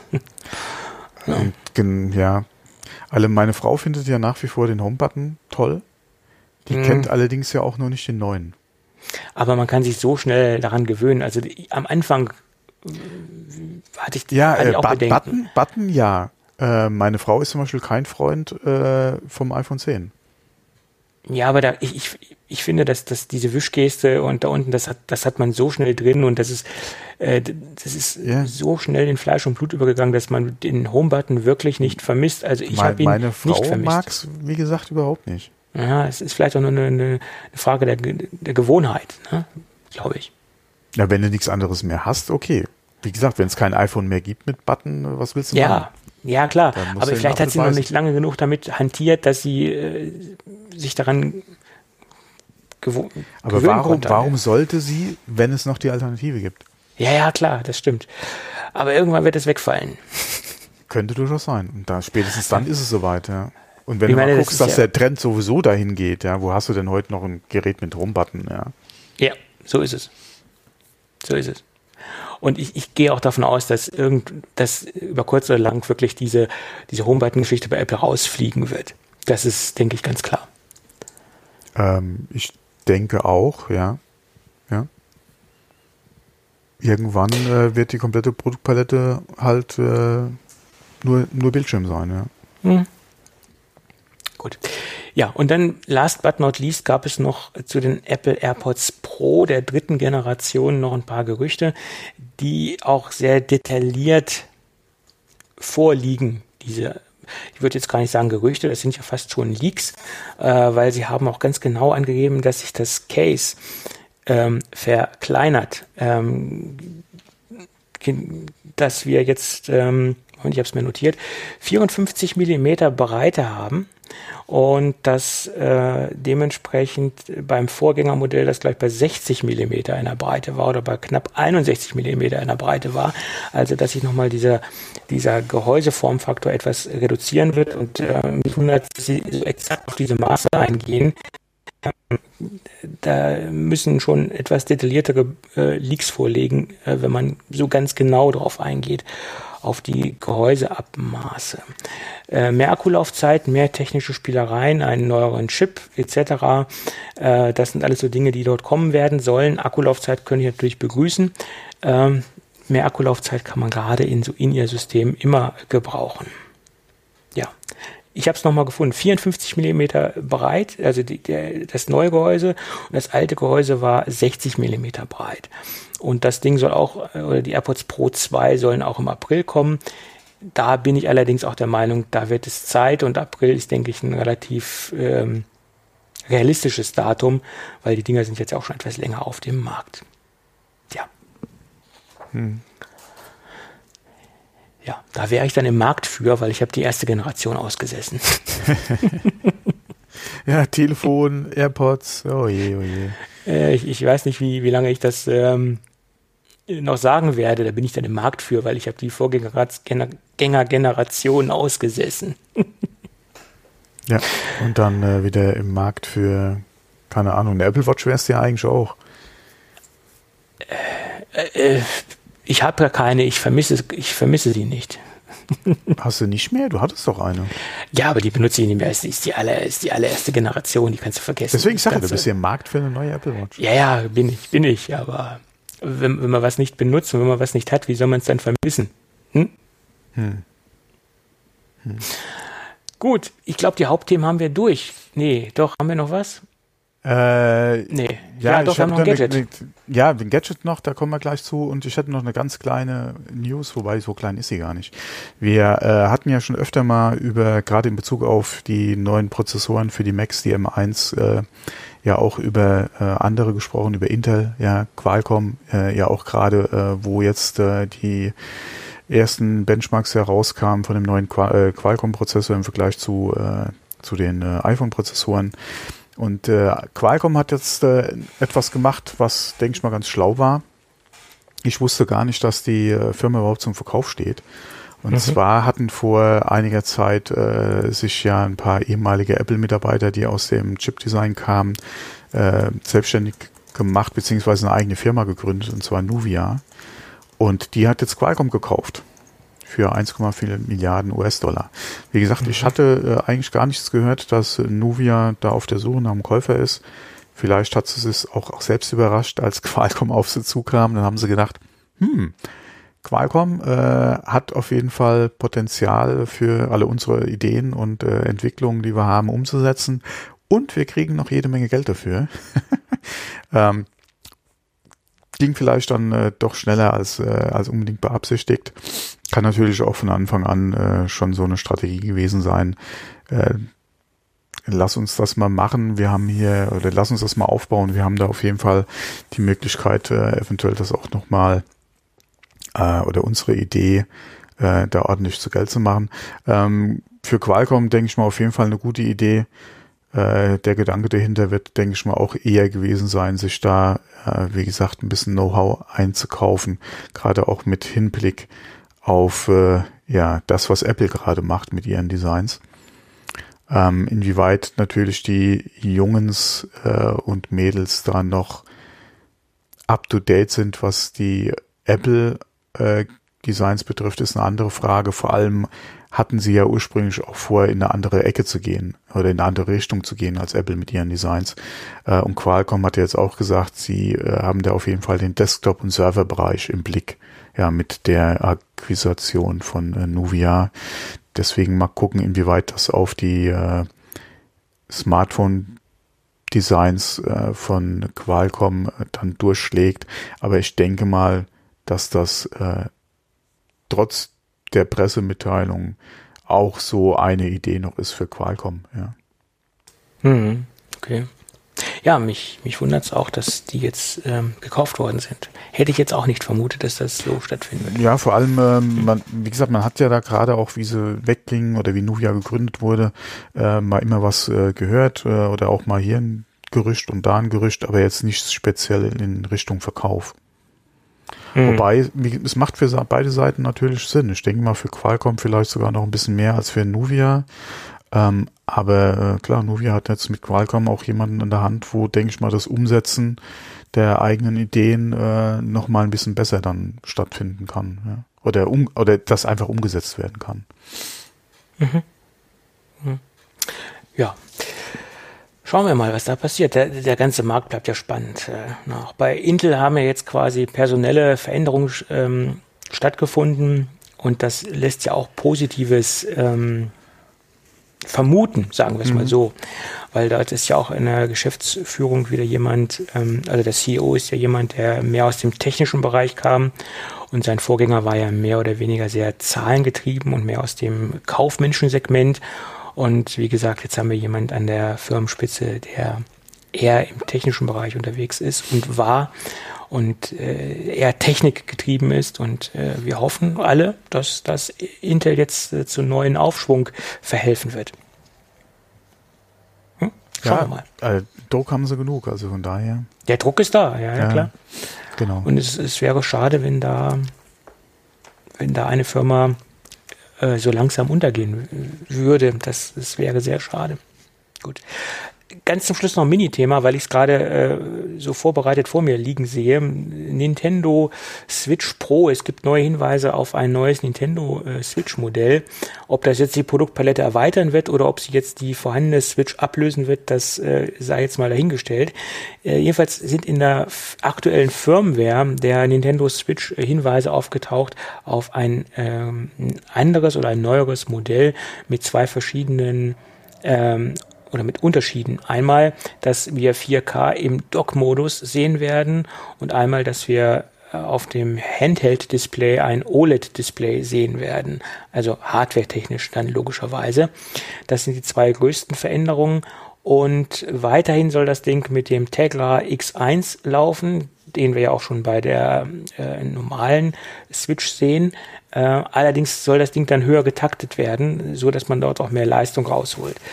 Codename von diesem Projekt ist Projekt Aula. Aula verbinde ich eigentlich eher mit mit der Schule, aber nicht mit äh, Spielen und nicht mit Spielekonsolen. Aber okay, das ist der Codename.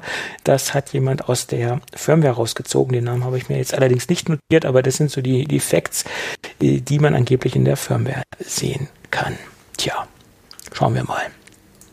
So eine Nintendo Switch ist ja auch so ein Produkt, was bei mir immer noch so irgendwie gewisse Begehrlichkeiten geweckt hat. Ich weiß auch nicht warum, aber nee. interessiert mich.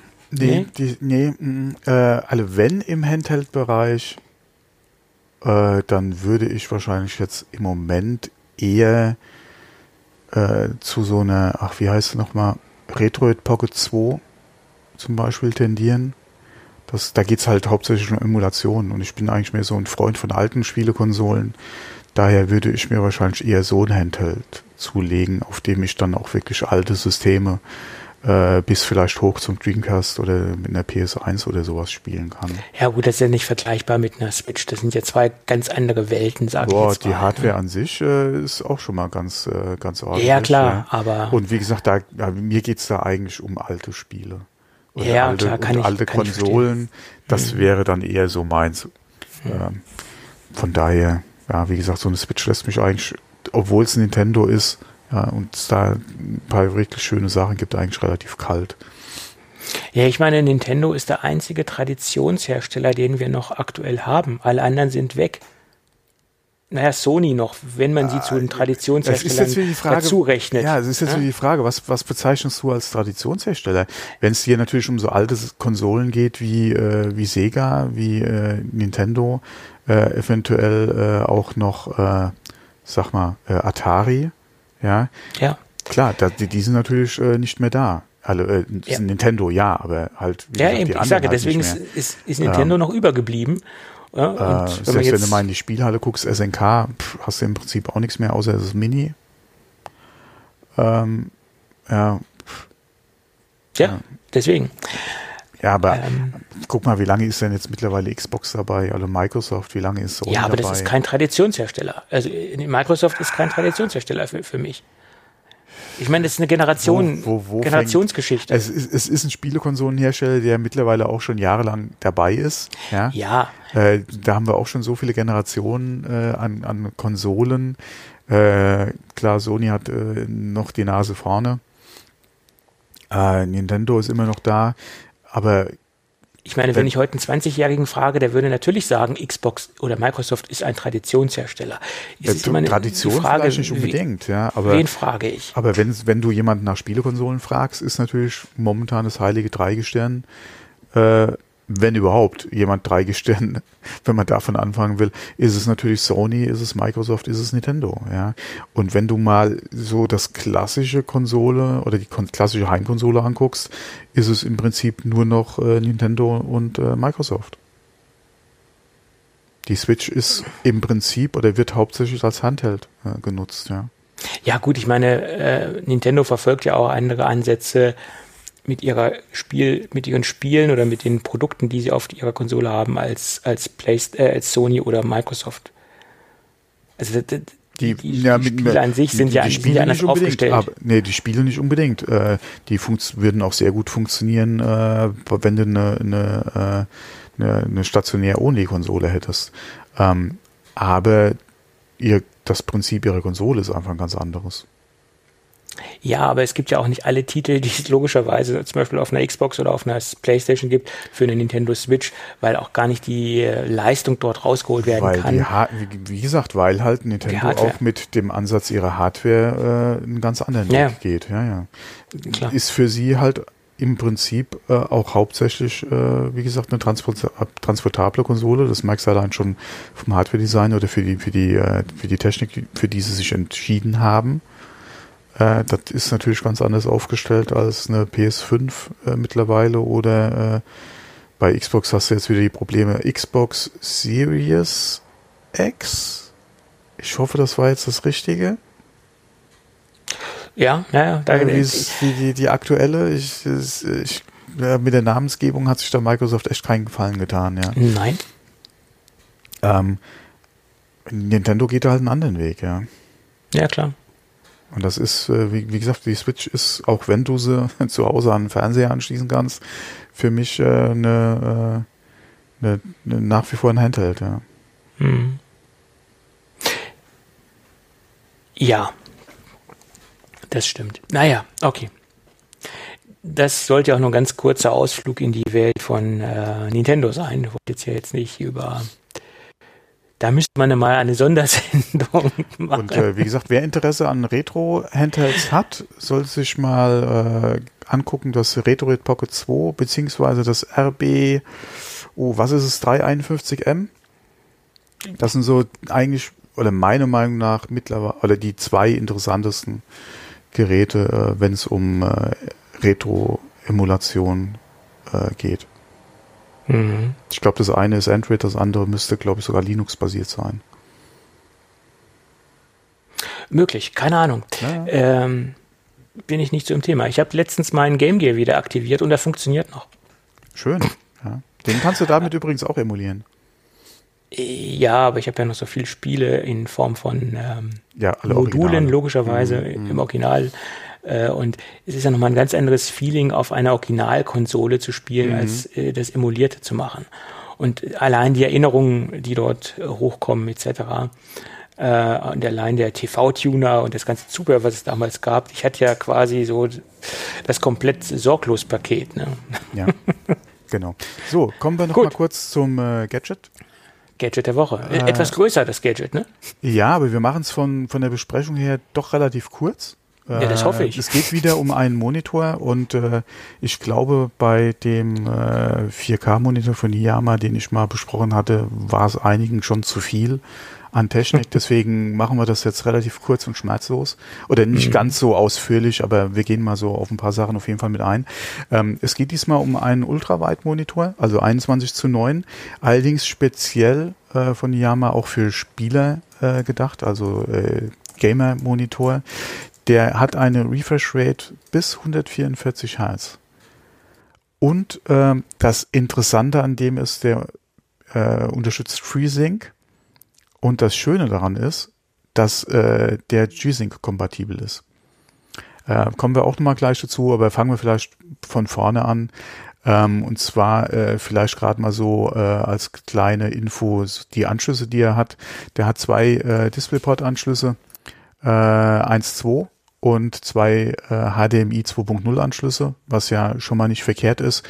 Der eine oder andere würde sich vielleicht dann noch eine andere Möglichkeit wünschen, beziehungsweise eventuell, ja, wie gesagt, HDMI oder DisplayPort eine, eine höhere Version. Aber in, aktuell ist es eigentlich äh, ausreichend. Ähm, ich fand es eigentlich ganz schön mit zwei DisplayPorts. Äh, ich hatte schon gedacht, oh, da kannst du deinen PC und deinen Mini gleichzeitig anschließen. Ähm, nur leider unterstützt mein Mini nicht mehr die Auflösung. Ja, das äh, ja, hat sich dann damit erledigt, ja, leider. Wobei ja, mit aktuellen Minis funktioniert das Ding äh, einwandfrei. Wenn ja. du demnächst upgradest, dann äh, kannst ja. du das äh, trotzdem die Funktion nutzen. Das ist auf, ja kein Problem. Den kann man auf jeden Fall mit dem nächsten äh, wieder nutzen, ja, ja. Ähm, äh, genau, Onscreen-Display hat er natürlich auch, wird über Tasten gesteuert auf der Geräterückseite ist, finde ich, besser gelöst als bei dem anderen, als bei dem 4K äh, Monitor, weil du hast jetzt da, bei dem 4K ist es ja so Touch-Dinge, ja, und da hast du jetzt wieder richtige Knöpfe, die du drücken kannst. Ähm, ich habe auch ohne Anleitung relativ schnell durchgeblickt, wie es funktioniert, ja, äh, von daher äh, nicht unbedingt jetzt das, das schickste On-Screen-Menü, aber es tut seinen Zweck, äh, funktioniert gut, ja, kann man nicht meckern. Ja. Äh, vor allem alle Funktionen, die man braucht, sind ja ganz gut äh, drüber zu erreichen. Ähm, ja, was willst du da noch groß sagen? Ja, On-Screen-Menü. Ähm, Bildqualität. Gehen wir da vielleicht mal kurz drauf ein. Äh, es ist ein IPS-Panel. Ähm, mhm. Wir haben da, äh, wie gesagt, äh, von der Auflösung her, ähm, äh, sag mal, hier 3440 mal 1440 Pixel.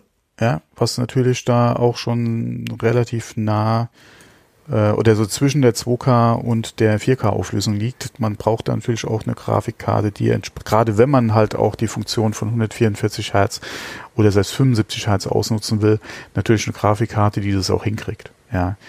Ähm, von daher muss man sich da der Pixelanzahl äh, schon bewusst sein, wenn man die wirklich mit 144 Hertz fahren will, ja, um das auszunutzen, äh, ist schon ein bisschen Dampf nötig. Ja, also ich krieg's mit meiner 1080 Ti auch nicht hin. Klar, es kommt immer auf den Titel drauf an, aber in der höchsten Qualitätseinstellung äh, bei der Auflösung wird das teilweise oder ist es teilweise schwierig, ja, wenn man da nicht mit den Einstellungen nach unten gehen will. Ähm, wir hatten da ja off, äh, äh im Off äh, auch schon mal drüber gesprochen. Ich bin ja, oder mein Main Game ist ja Destiny 2 und ich kann das mit meiner 1080 und äh, den Einstellungen, wie ich es haben will, von, äh, von den Grafikeinstellungen her, äh, nicht in 144 Hertz fahren. Kriege ich nicht hin. Ja. Äh, konstant bei, wenn viel los ist, ja, ich mittendrin bin, ja, im, im Geschehen 80, 90, ja, spuckt meine Karte noch aus. Was aber sehr schön ist, ja, äh, wie gesagt, mit G-Sync weil der Monitor ist G wird äh, von Nvidia unterstützt, was G-Sync betrifft und G-Sync ist ja das adaptive äh, Verfahren, äh, wo der die Bildschirmwiederholfrequenz ja quasi mit der äh, Grafikkarte äh, mit den FPS da äh, synchronisiert wird, damit es da nicht mit zu Tearing kommt und so und das funktioniert. Ich sag dir, Hammer. Mhm. Das ist okay. so smooth. Ja, da, da, da, da wenn man das einmal hatte, äh, möchte man es eigentlich nicht wieder hergeben. Ich war ja früher auch äh, gerade mit dem äh, Monitor, wo ich vorher hatte, äh, ja durch äh, die 60 Hertz äh, begrenzt, konnte natürlich äh, mit mit V-Sync komplett die 60 fahren. Das war gar kein Thema. Ja, das war, ist ja auch schon mal gerade im Vergleich zu Konsolen ähm, äh, auch nochmal so ein Ding. Ja, 60 Hertz konstant. Ja, mit äh, und die Grafikkarte kommt da nicht mal ins Schwitzen. Ja, ist natürlich schon schon sehr schön. Aber wenn du jetzt, wie gesagt, mit G-Sync deine, zu, wenn deine Grafikkarte es hergibt, deine 144 fahren kannst, 144 Hertz, ja, selbst ein paar Frames drunter, ja, ja, das ist kein Vergleich, ja. Deswegen, das ist dann äh, schon sehr schön. Ja, aber zurück mal mhm. zum Bild. Also, wie gesagt, ein IPS-Panel, 90% sRGB-Abdeckung, äh, Schwarzwert äh, bei meinem Modell, was ich hier stehen habe, top, ja.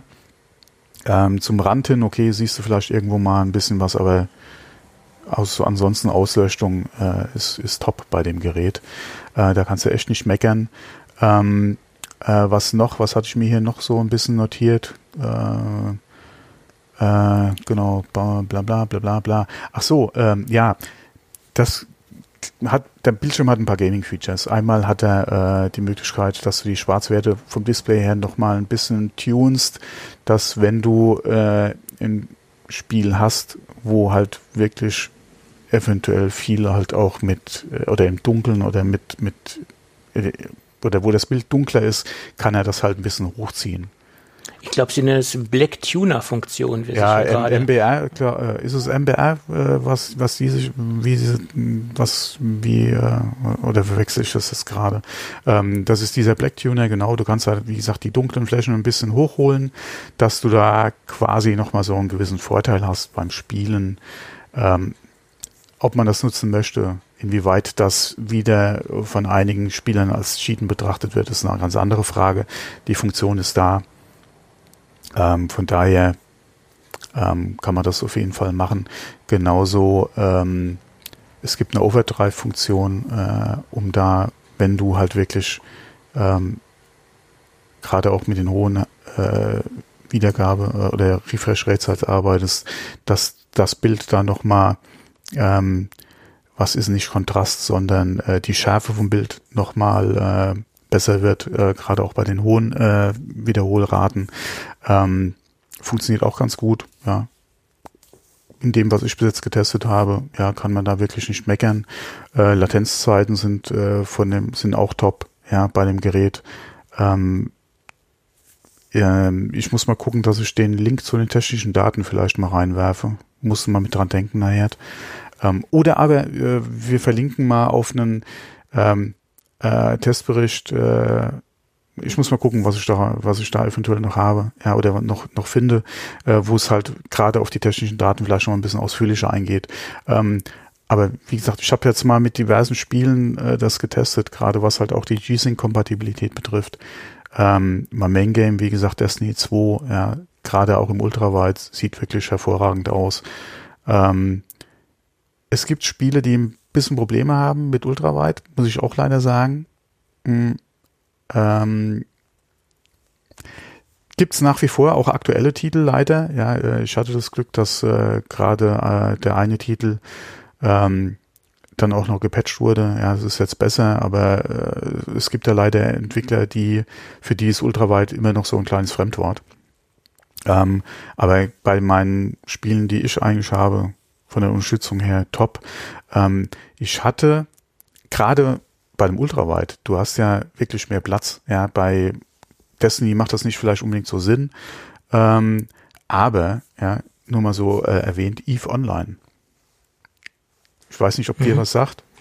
Eve sagt mir was. Äh, ja, Eve, ja. Eve Online, halt diese mhm. Weltraum, ja, äh, MMO, Sandbox, ähm, wo du gerne auch sehr viele Fenster gleichzeitig aufhast. Einmal den Chat äh, local, um zu sehen, wer ist dann äh, gerade in deinem Bereich des Universums, wo du unterwegs bist, äh, in, eventuell mit unterwegs. Ja, besteht die Gefahr, dass du vielleicht gegankt wirst, ja, dass du im PvP verwickelt wirst, ja, wenn du vielleicht nur kurz unterwegs bist, um ähm, ein paar äh, äh, Anomalien zu machen oder vielleicht auch nur einfach Erz abzubauen. Ja.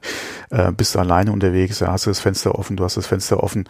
Äh, Gerade beim meinen eventuell äh, mit den ganzen Asteroiden, die in der Ecke sind. Ja, du hast äh, die gespeicherten Bookmarks offen, du hast äh, eventuell noch äh, die äh, Liste offen mit den äh, Stationen, ja, tausend Fenster offen und gerade in die Breite mehr Fläche ist natürlich okay, ja. Ja, ja also das klar, macht schon, Zoll das macht schon, schon, gerade bei 3440, das macht schon ein bisschen was aus, ja. Und ich bin ja jetzt nicht der Eve Online Pro, ja, aber ähm, das hat schon seine Vorteile, ja, die Bildschirmfläche. Gerade äh, für diese ganzen MMOs, ja. Äh, ich denke mal, äh, Wow würde da auch sehr viel äh, von profitieren, je mehr Fenster du auch in die Breite einfach irgendwo hinpinnen kannst und trotzdem noch einen guten ja, offenen Bereich hast äh, äh, zum Spielen, beziehungsweise um das Geschehen zu verfolgen, macht, äh, denke ich mal, schon Sinn ähm, bei so Spielen. Ähm, äh, und wie gesagt, okay, Sound. Müssen wir ein Wort groß verlieren über Sound beim Monitor? Ich habe ja, ja, auch meine externe Boxen mit dran oder nutze mein Gaming-Headset. Ähm, von daher, er hat Lautsprecher. Ich würde sie nicht nutzen. Ja, ja das, ähm, das zur Not ist es okay. Zur Not ist es, Herstellern ja, genau, das Problem. Ja, zur Not ist es okay, wenn man sonst keine Möglichkeit hat. Aber ansonsten, wie gesagt, ich habe hier meine Lautsprecher am Rechner dran, ich habe mein Headset. Das sind auf jeden Fall die besseren Lösungen als jetzt Sound über den Monitor. Mhm. Ähm, ansonsten, es gibt eine Menüfunktion HDR. Ignorieren bitte. Mhm ignorieren. Das macht, hat, nee, hm, macht keinen okay. Sinn bei dem Monitor.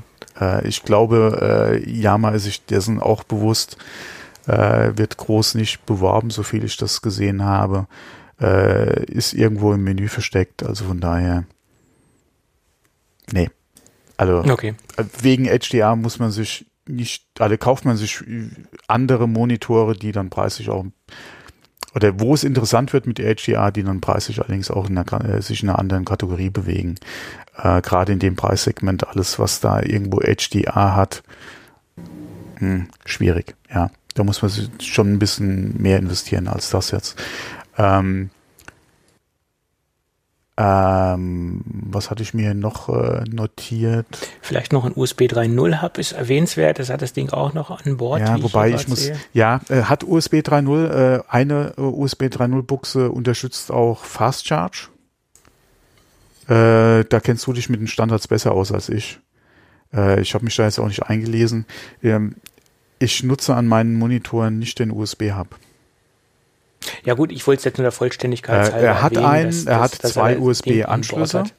Äh, hm. Wie gesagt, die sind beide 3.0. Einer davon unterstützt Fast Charge. Ähm, okay, alleine deswegen könnte man es vielleicht machen, äh, wenn man da nochmal, wie gesagt, äh, was zum Aufladen, sein Telefon zum Aufladen dranhängen will. Wobei, inwieweit das das iPhone unterstützen oder schneller laden würde, ist auch wieder eine ganz andere Frage. Ähm, aber es ist da, klar. Ja, ja. dass du es nochmal erwähnt hast. Ich hätte es nicht angesprochen. Aber wenn jemand das nutzt, klar, ist drin. Wie gesagt, zwei USB-A, eine davon Fast Charge. Der hm. ist, glaube ich, sogar gelb markiert. Der ist äh, farblich auch nochmal abgesetzt, ja. Okay. dann ist das dann Ding höhenverstellbar und in der Neigung verstellbar. Das sollte man auch noch vielleicht der Vollständigkeit äh, das hat, erwähnen. Genau, das habe ich jetzt hier auch noch stehen. Ähm, du hast äh, Höhenverst genau, Höhenverstellung. Äh, übrigens, Montage ist ganz schön. Ähm, der, der, äh, du musst, wenn du den auspackst, im Prinzip nur den, die Boden oder die Fußplatte äh, montieren. Mhm. Die ist auch schön groß äh, und ja, der ist standsicher, da kann nichts passieren. Das ist eine Flügelschraube, das ist, du kannst das Werkzeug los montieren, das ist auch ganz nett. Und wie gesagt, es ist nur die Bodenplatte, die du dran schrauben musst. Du musst da keinen, mhm.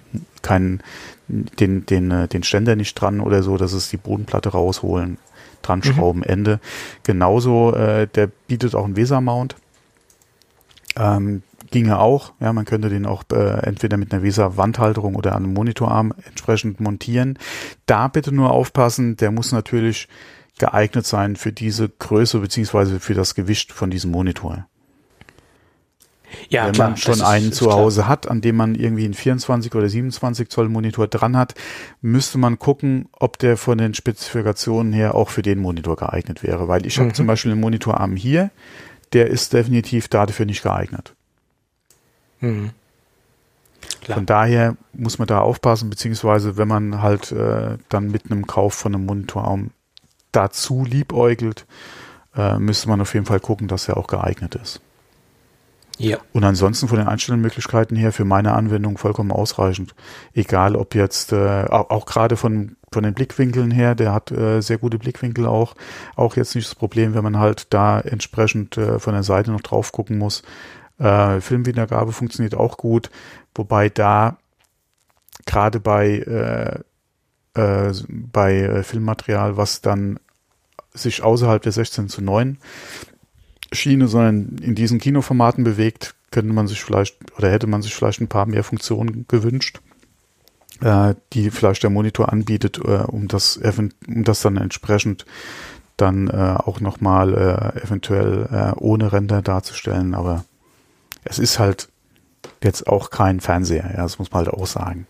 Also ja. von daher passt, ja, Bildqualität ist top, also von daher kann man sich da auch gerne mal äh, Videomaterial angucken und in der Regel, ja, äh, zumindest mir geht's so, ich gucke meine Filme, selbst im, wie gesagt, äh, Smart TV mittlerweile im Streaming, ja, was willst du da am PC-Film gucken? Außer YouTube, ja, vielleicht noch, oder, oder Twitch.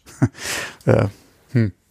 Ja, ja, ich sehe da keinen Grund jetzt am PC äh, sich unbedingt jetzt äh, vier Stunden oder ein, ein, ein, äh, ein äh, Herr der Ringe anzugucken, die Extended Version am besten noch. Äh, ja. Ich glaube, da sind äh, 34 Zoll auch ein wenig klein für, um jetzt äh, einen Kinofilm drauf zu schauen. Ja. Also für einen längeren Kinofilm. Ja. Oder einen längeren ähm, Film an sich. Deswegen und an, an, an, äh, an sich, ich war ja ein bisschen skeptisch, was so gerade die äh, Ultraweit äh, oder äh, den Ultraweit-Monitor im Gaming betroffen hat. Äh, aber wie gesagt, die, gerade durch die 144 Hertz, die er hat, und gerade das halt Nvidia äh, FreeSync hier beziehungsweise G-Sync unterstützt für den Monitor. Wenn man technische Möglichkeit dazu hat, ist das Ding, denke ich mal, auf jeden Fall ein Blick wert. Ähm, ob man dann, äh, wie gesagt, jetzt ein Freund von Ultraweit ist, ist eine andere Frage. Ist, denke ich mal, dann auch die Frage, was man spielt oder wie man ihn sonst nutzen will, äh, den Monitor.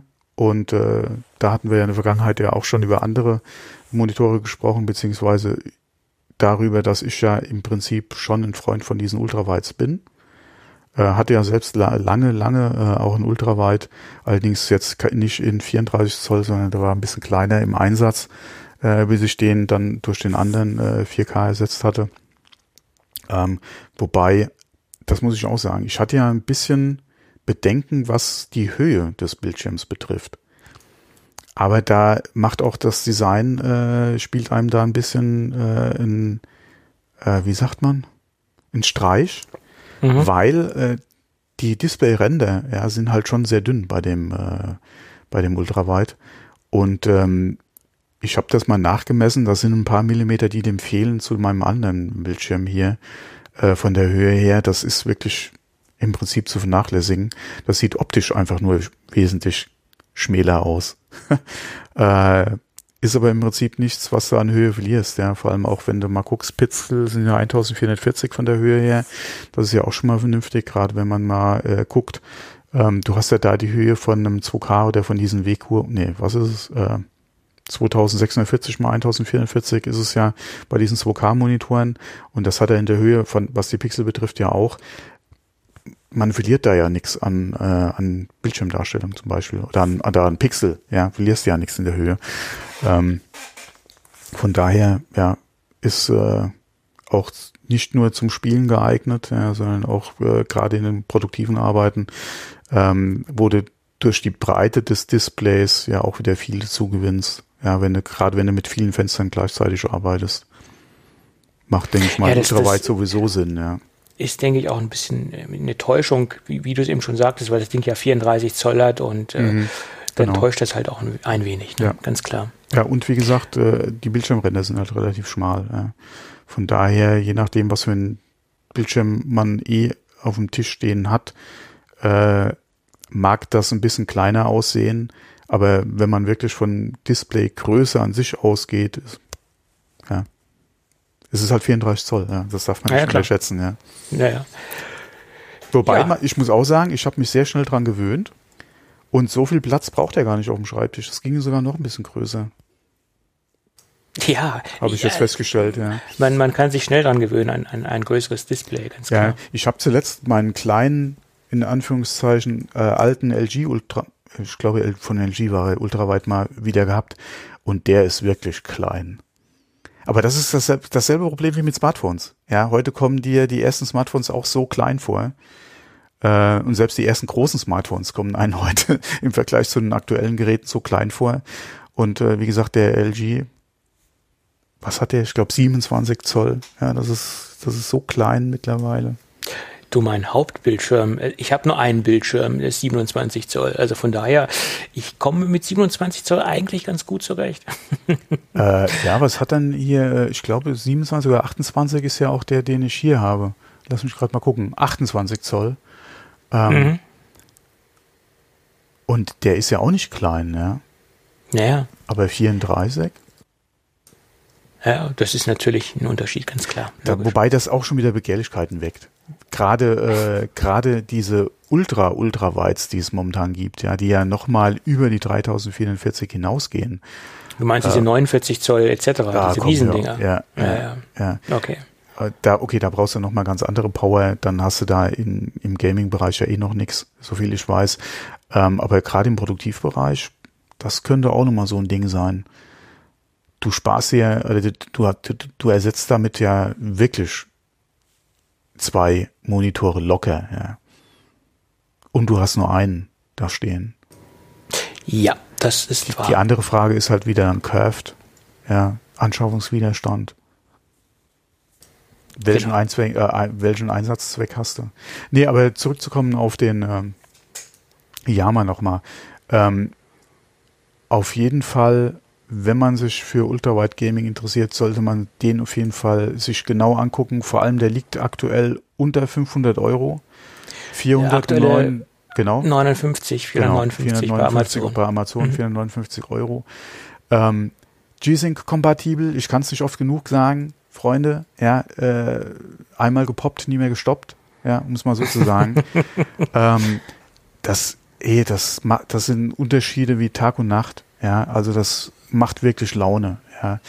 Ähm, wenn man die Möglichkeit hat, den entsprechend zu befeuern, guckt's euch an. Und vor allem, man muss ja auch sagen, er ist ja, es ist ein FreeSync-Monitor, dementsprechend äh, auch günstig, was die Technik betrifft, weil äh, man muss ja gucken, alle G-Sync, alle original G-Sync-kompatible Monitore nach wie vor relativ teuer äh, je nach Ausstattung und Hersteller äh, macht das gerade zu vergleichbaren FreeSync-Monitoren äh, dann doch schon ein paar Euro aus.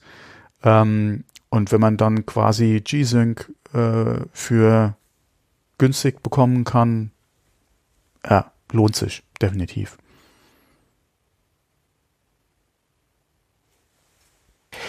Ja, das klingt doch gut. Ja, und äh, wie gesagt, 459 Euro für das Stück Technik. Wenn man im Markt ist, dafür äh, auf jeden Fall mal einen Blick drauf werfen, lohnt sich, ja. Also von mir auf jeden Fall gerade äh, mit der Technik, die er hat äh, und zu dem Preis äh, auf jeden Fall Daumen hoch. Ja, mhm. ja wie gesagt, äh, 460 Euro aktueller Preis ist, denke ich, ein sehr, sehr. Ähm, kannst sehr, sehr du äh, vielleicht gerade mal den Link zu der Seite von Iyama und den technischen Daten nochmal mit reinnehmen? Ja, ja, suche ich dann nochmal raus. das wäre sehr nett, genau. Pack's mal mhm. mit rein. Ähm, genau, dann vergesse ich es nämlich auch nicht. Ja.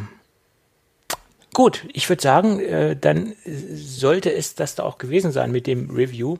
Wir haben ja gesagt, wir wollten ja, es kürzer machen, Review, ist jetzt doch wieder länger ja, geworden. Ja, klar, wenn, man kann nochmal auf tausend technische Details eingehen. Ja. Ähm, aber also mit dem Erfahrungsbericht, sagen wir es mal so. Ein genau. Review ist es jetzt ja in dem Fall so nicht. Ja. Gut. Ja, Thomas, wir sind jetzt auch, denke ich, am Ende unseres Dokumentes angekommen. Ähm, äh, das sowieso und am äh, Ende unseres äh, Podcasts auch. Ja. Genau. Ich würde sagen, wenn alles gut geht, äh, hören wir uns irgendwann nächste Woche wieder. Die Betonung, auf, genau, ist, die Betonung liegt auf irgendwann. Ist, ja, genau, wollte ich gerade sagen. Es könnte sein, ja. dass es sich terminlich in Richtung genau. Ende der Woche verschiebt. Vielleicht ja. äh, fangen wir auch einen neuen Rhythmus an, dass wir jetzt am Wochenende erscheinen. Das nur so als Erklärung, als Disclaimer.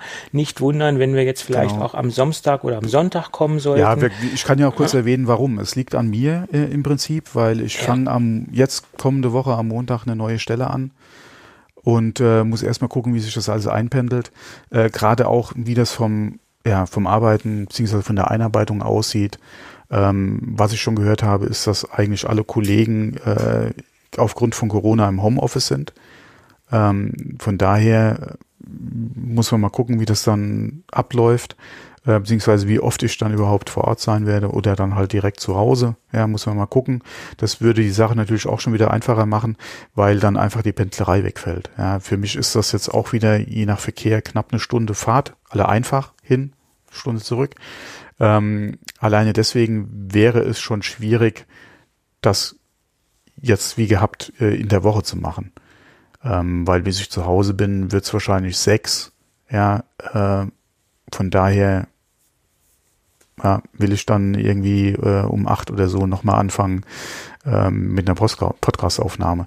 Deswegen muss man mal gucken, wie sich das jetzt abzeichnet einfach äh, oder wie sich das jetzt herauskristallisiert. Wir hatten früher auch schon mal Sendetermine oder beziehungsweise äh, Termine äh, oder am Wochenende aufgenommen und dann entsprechend veröffentlicht.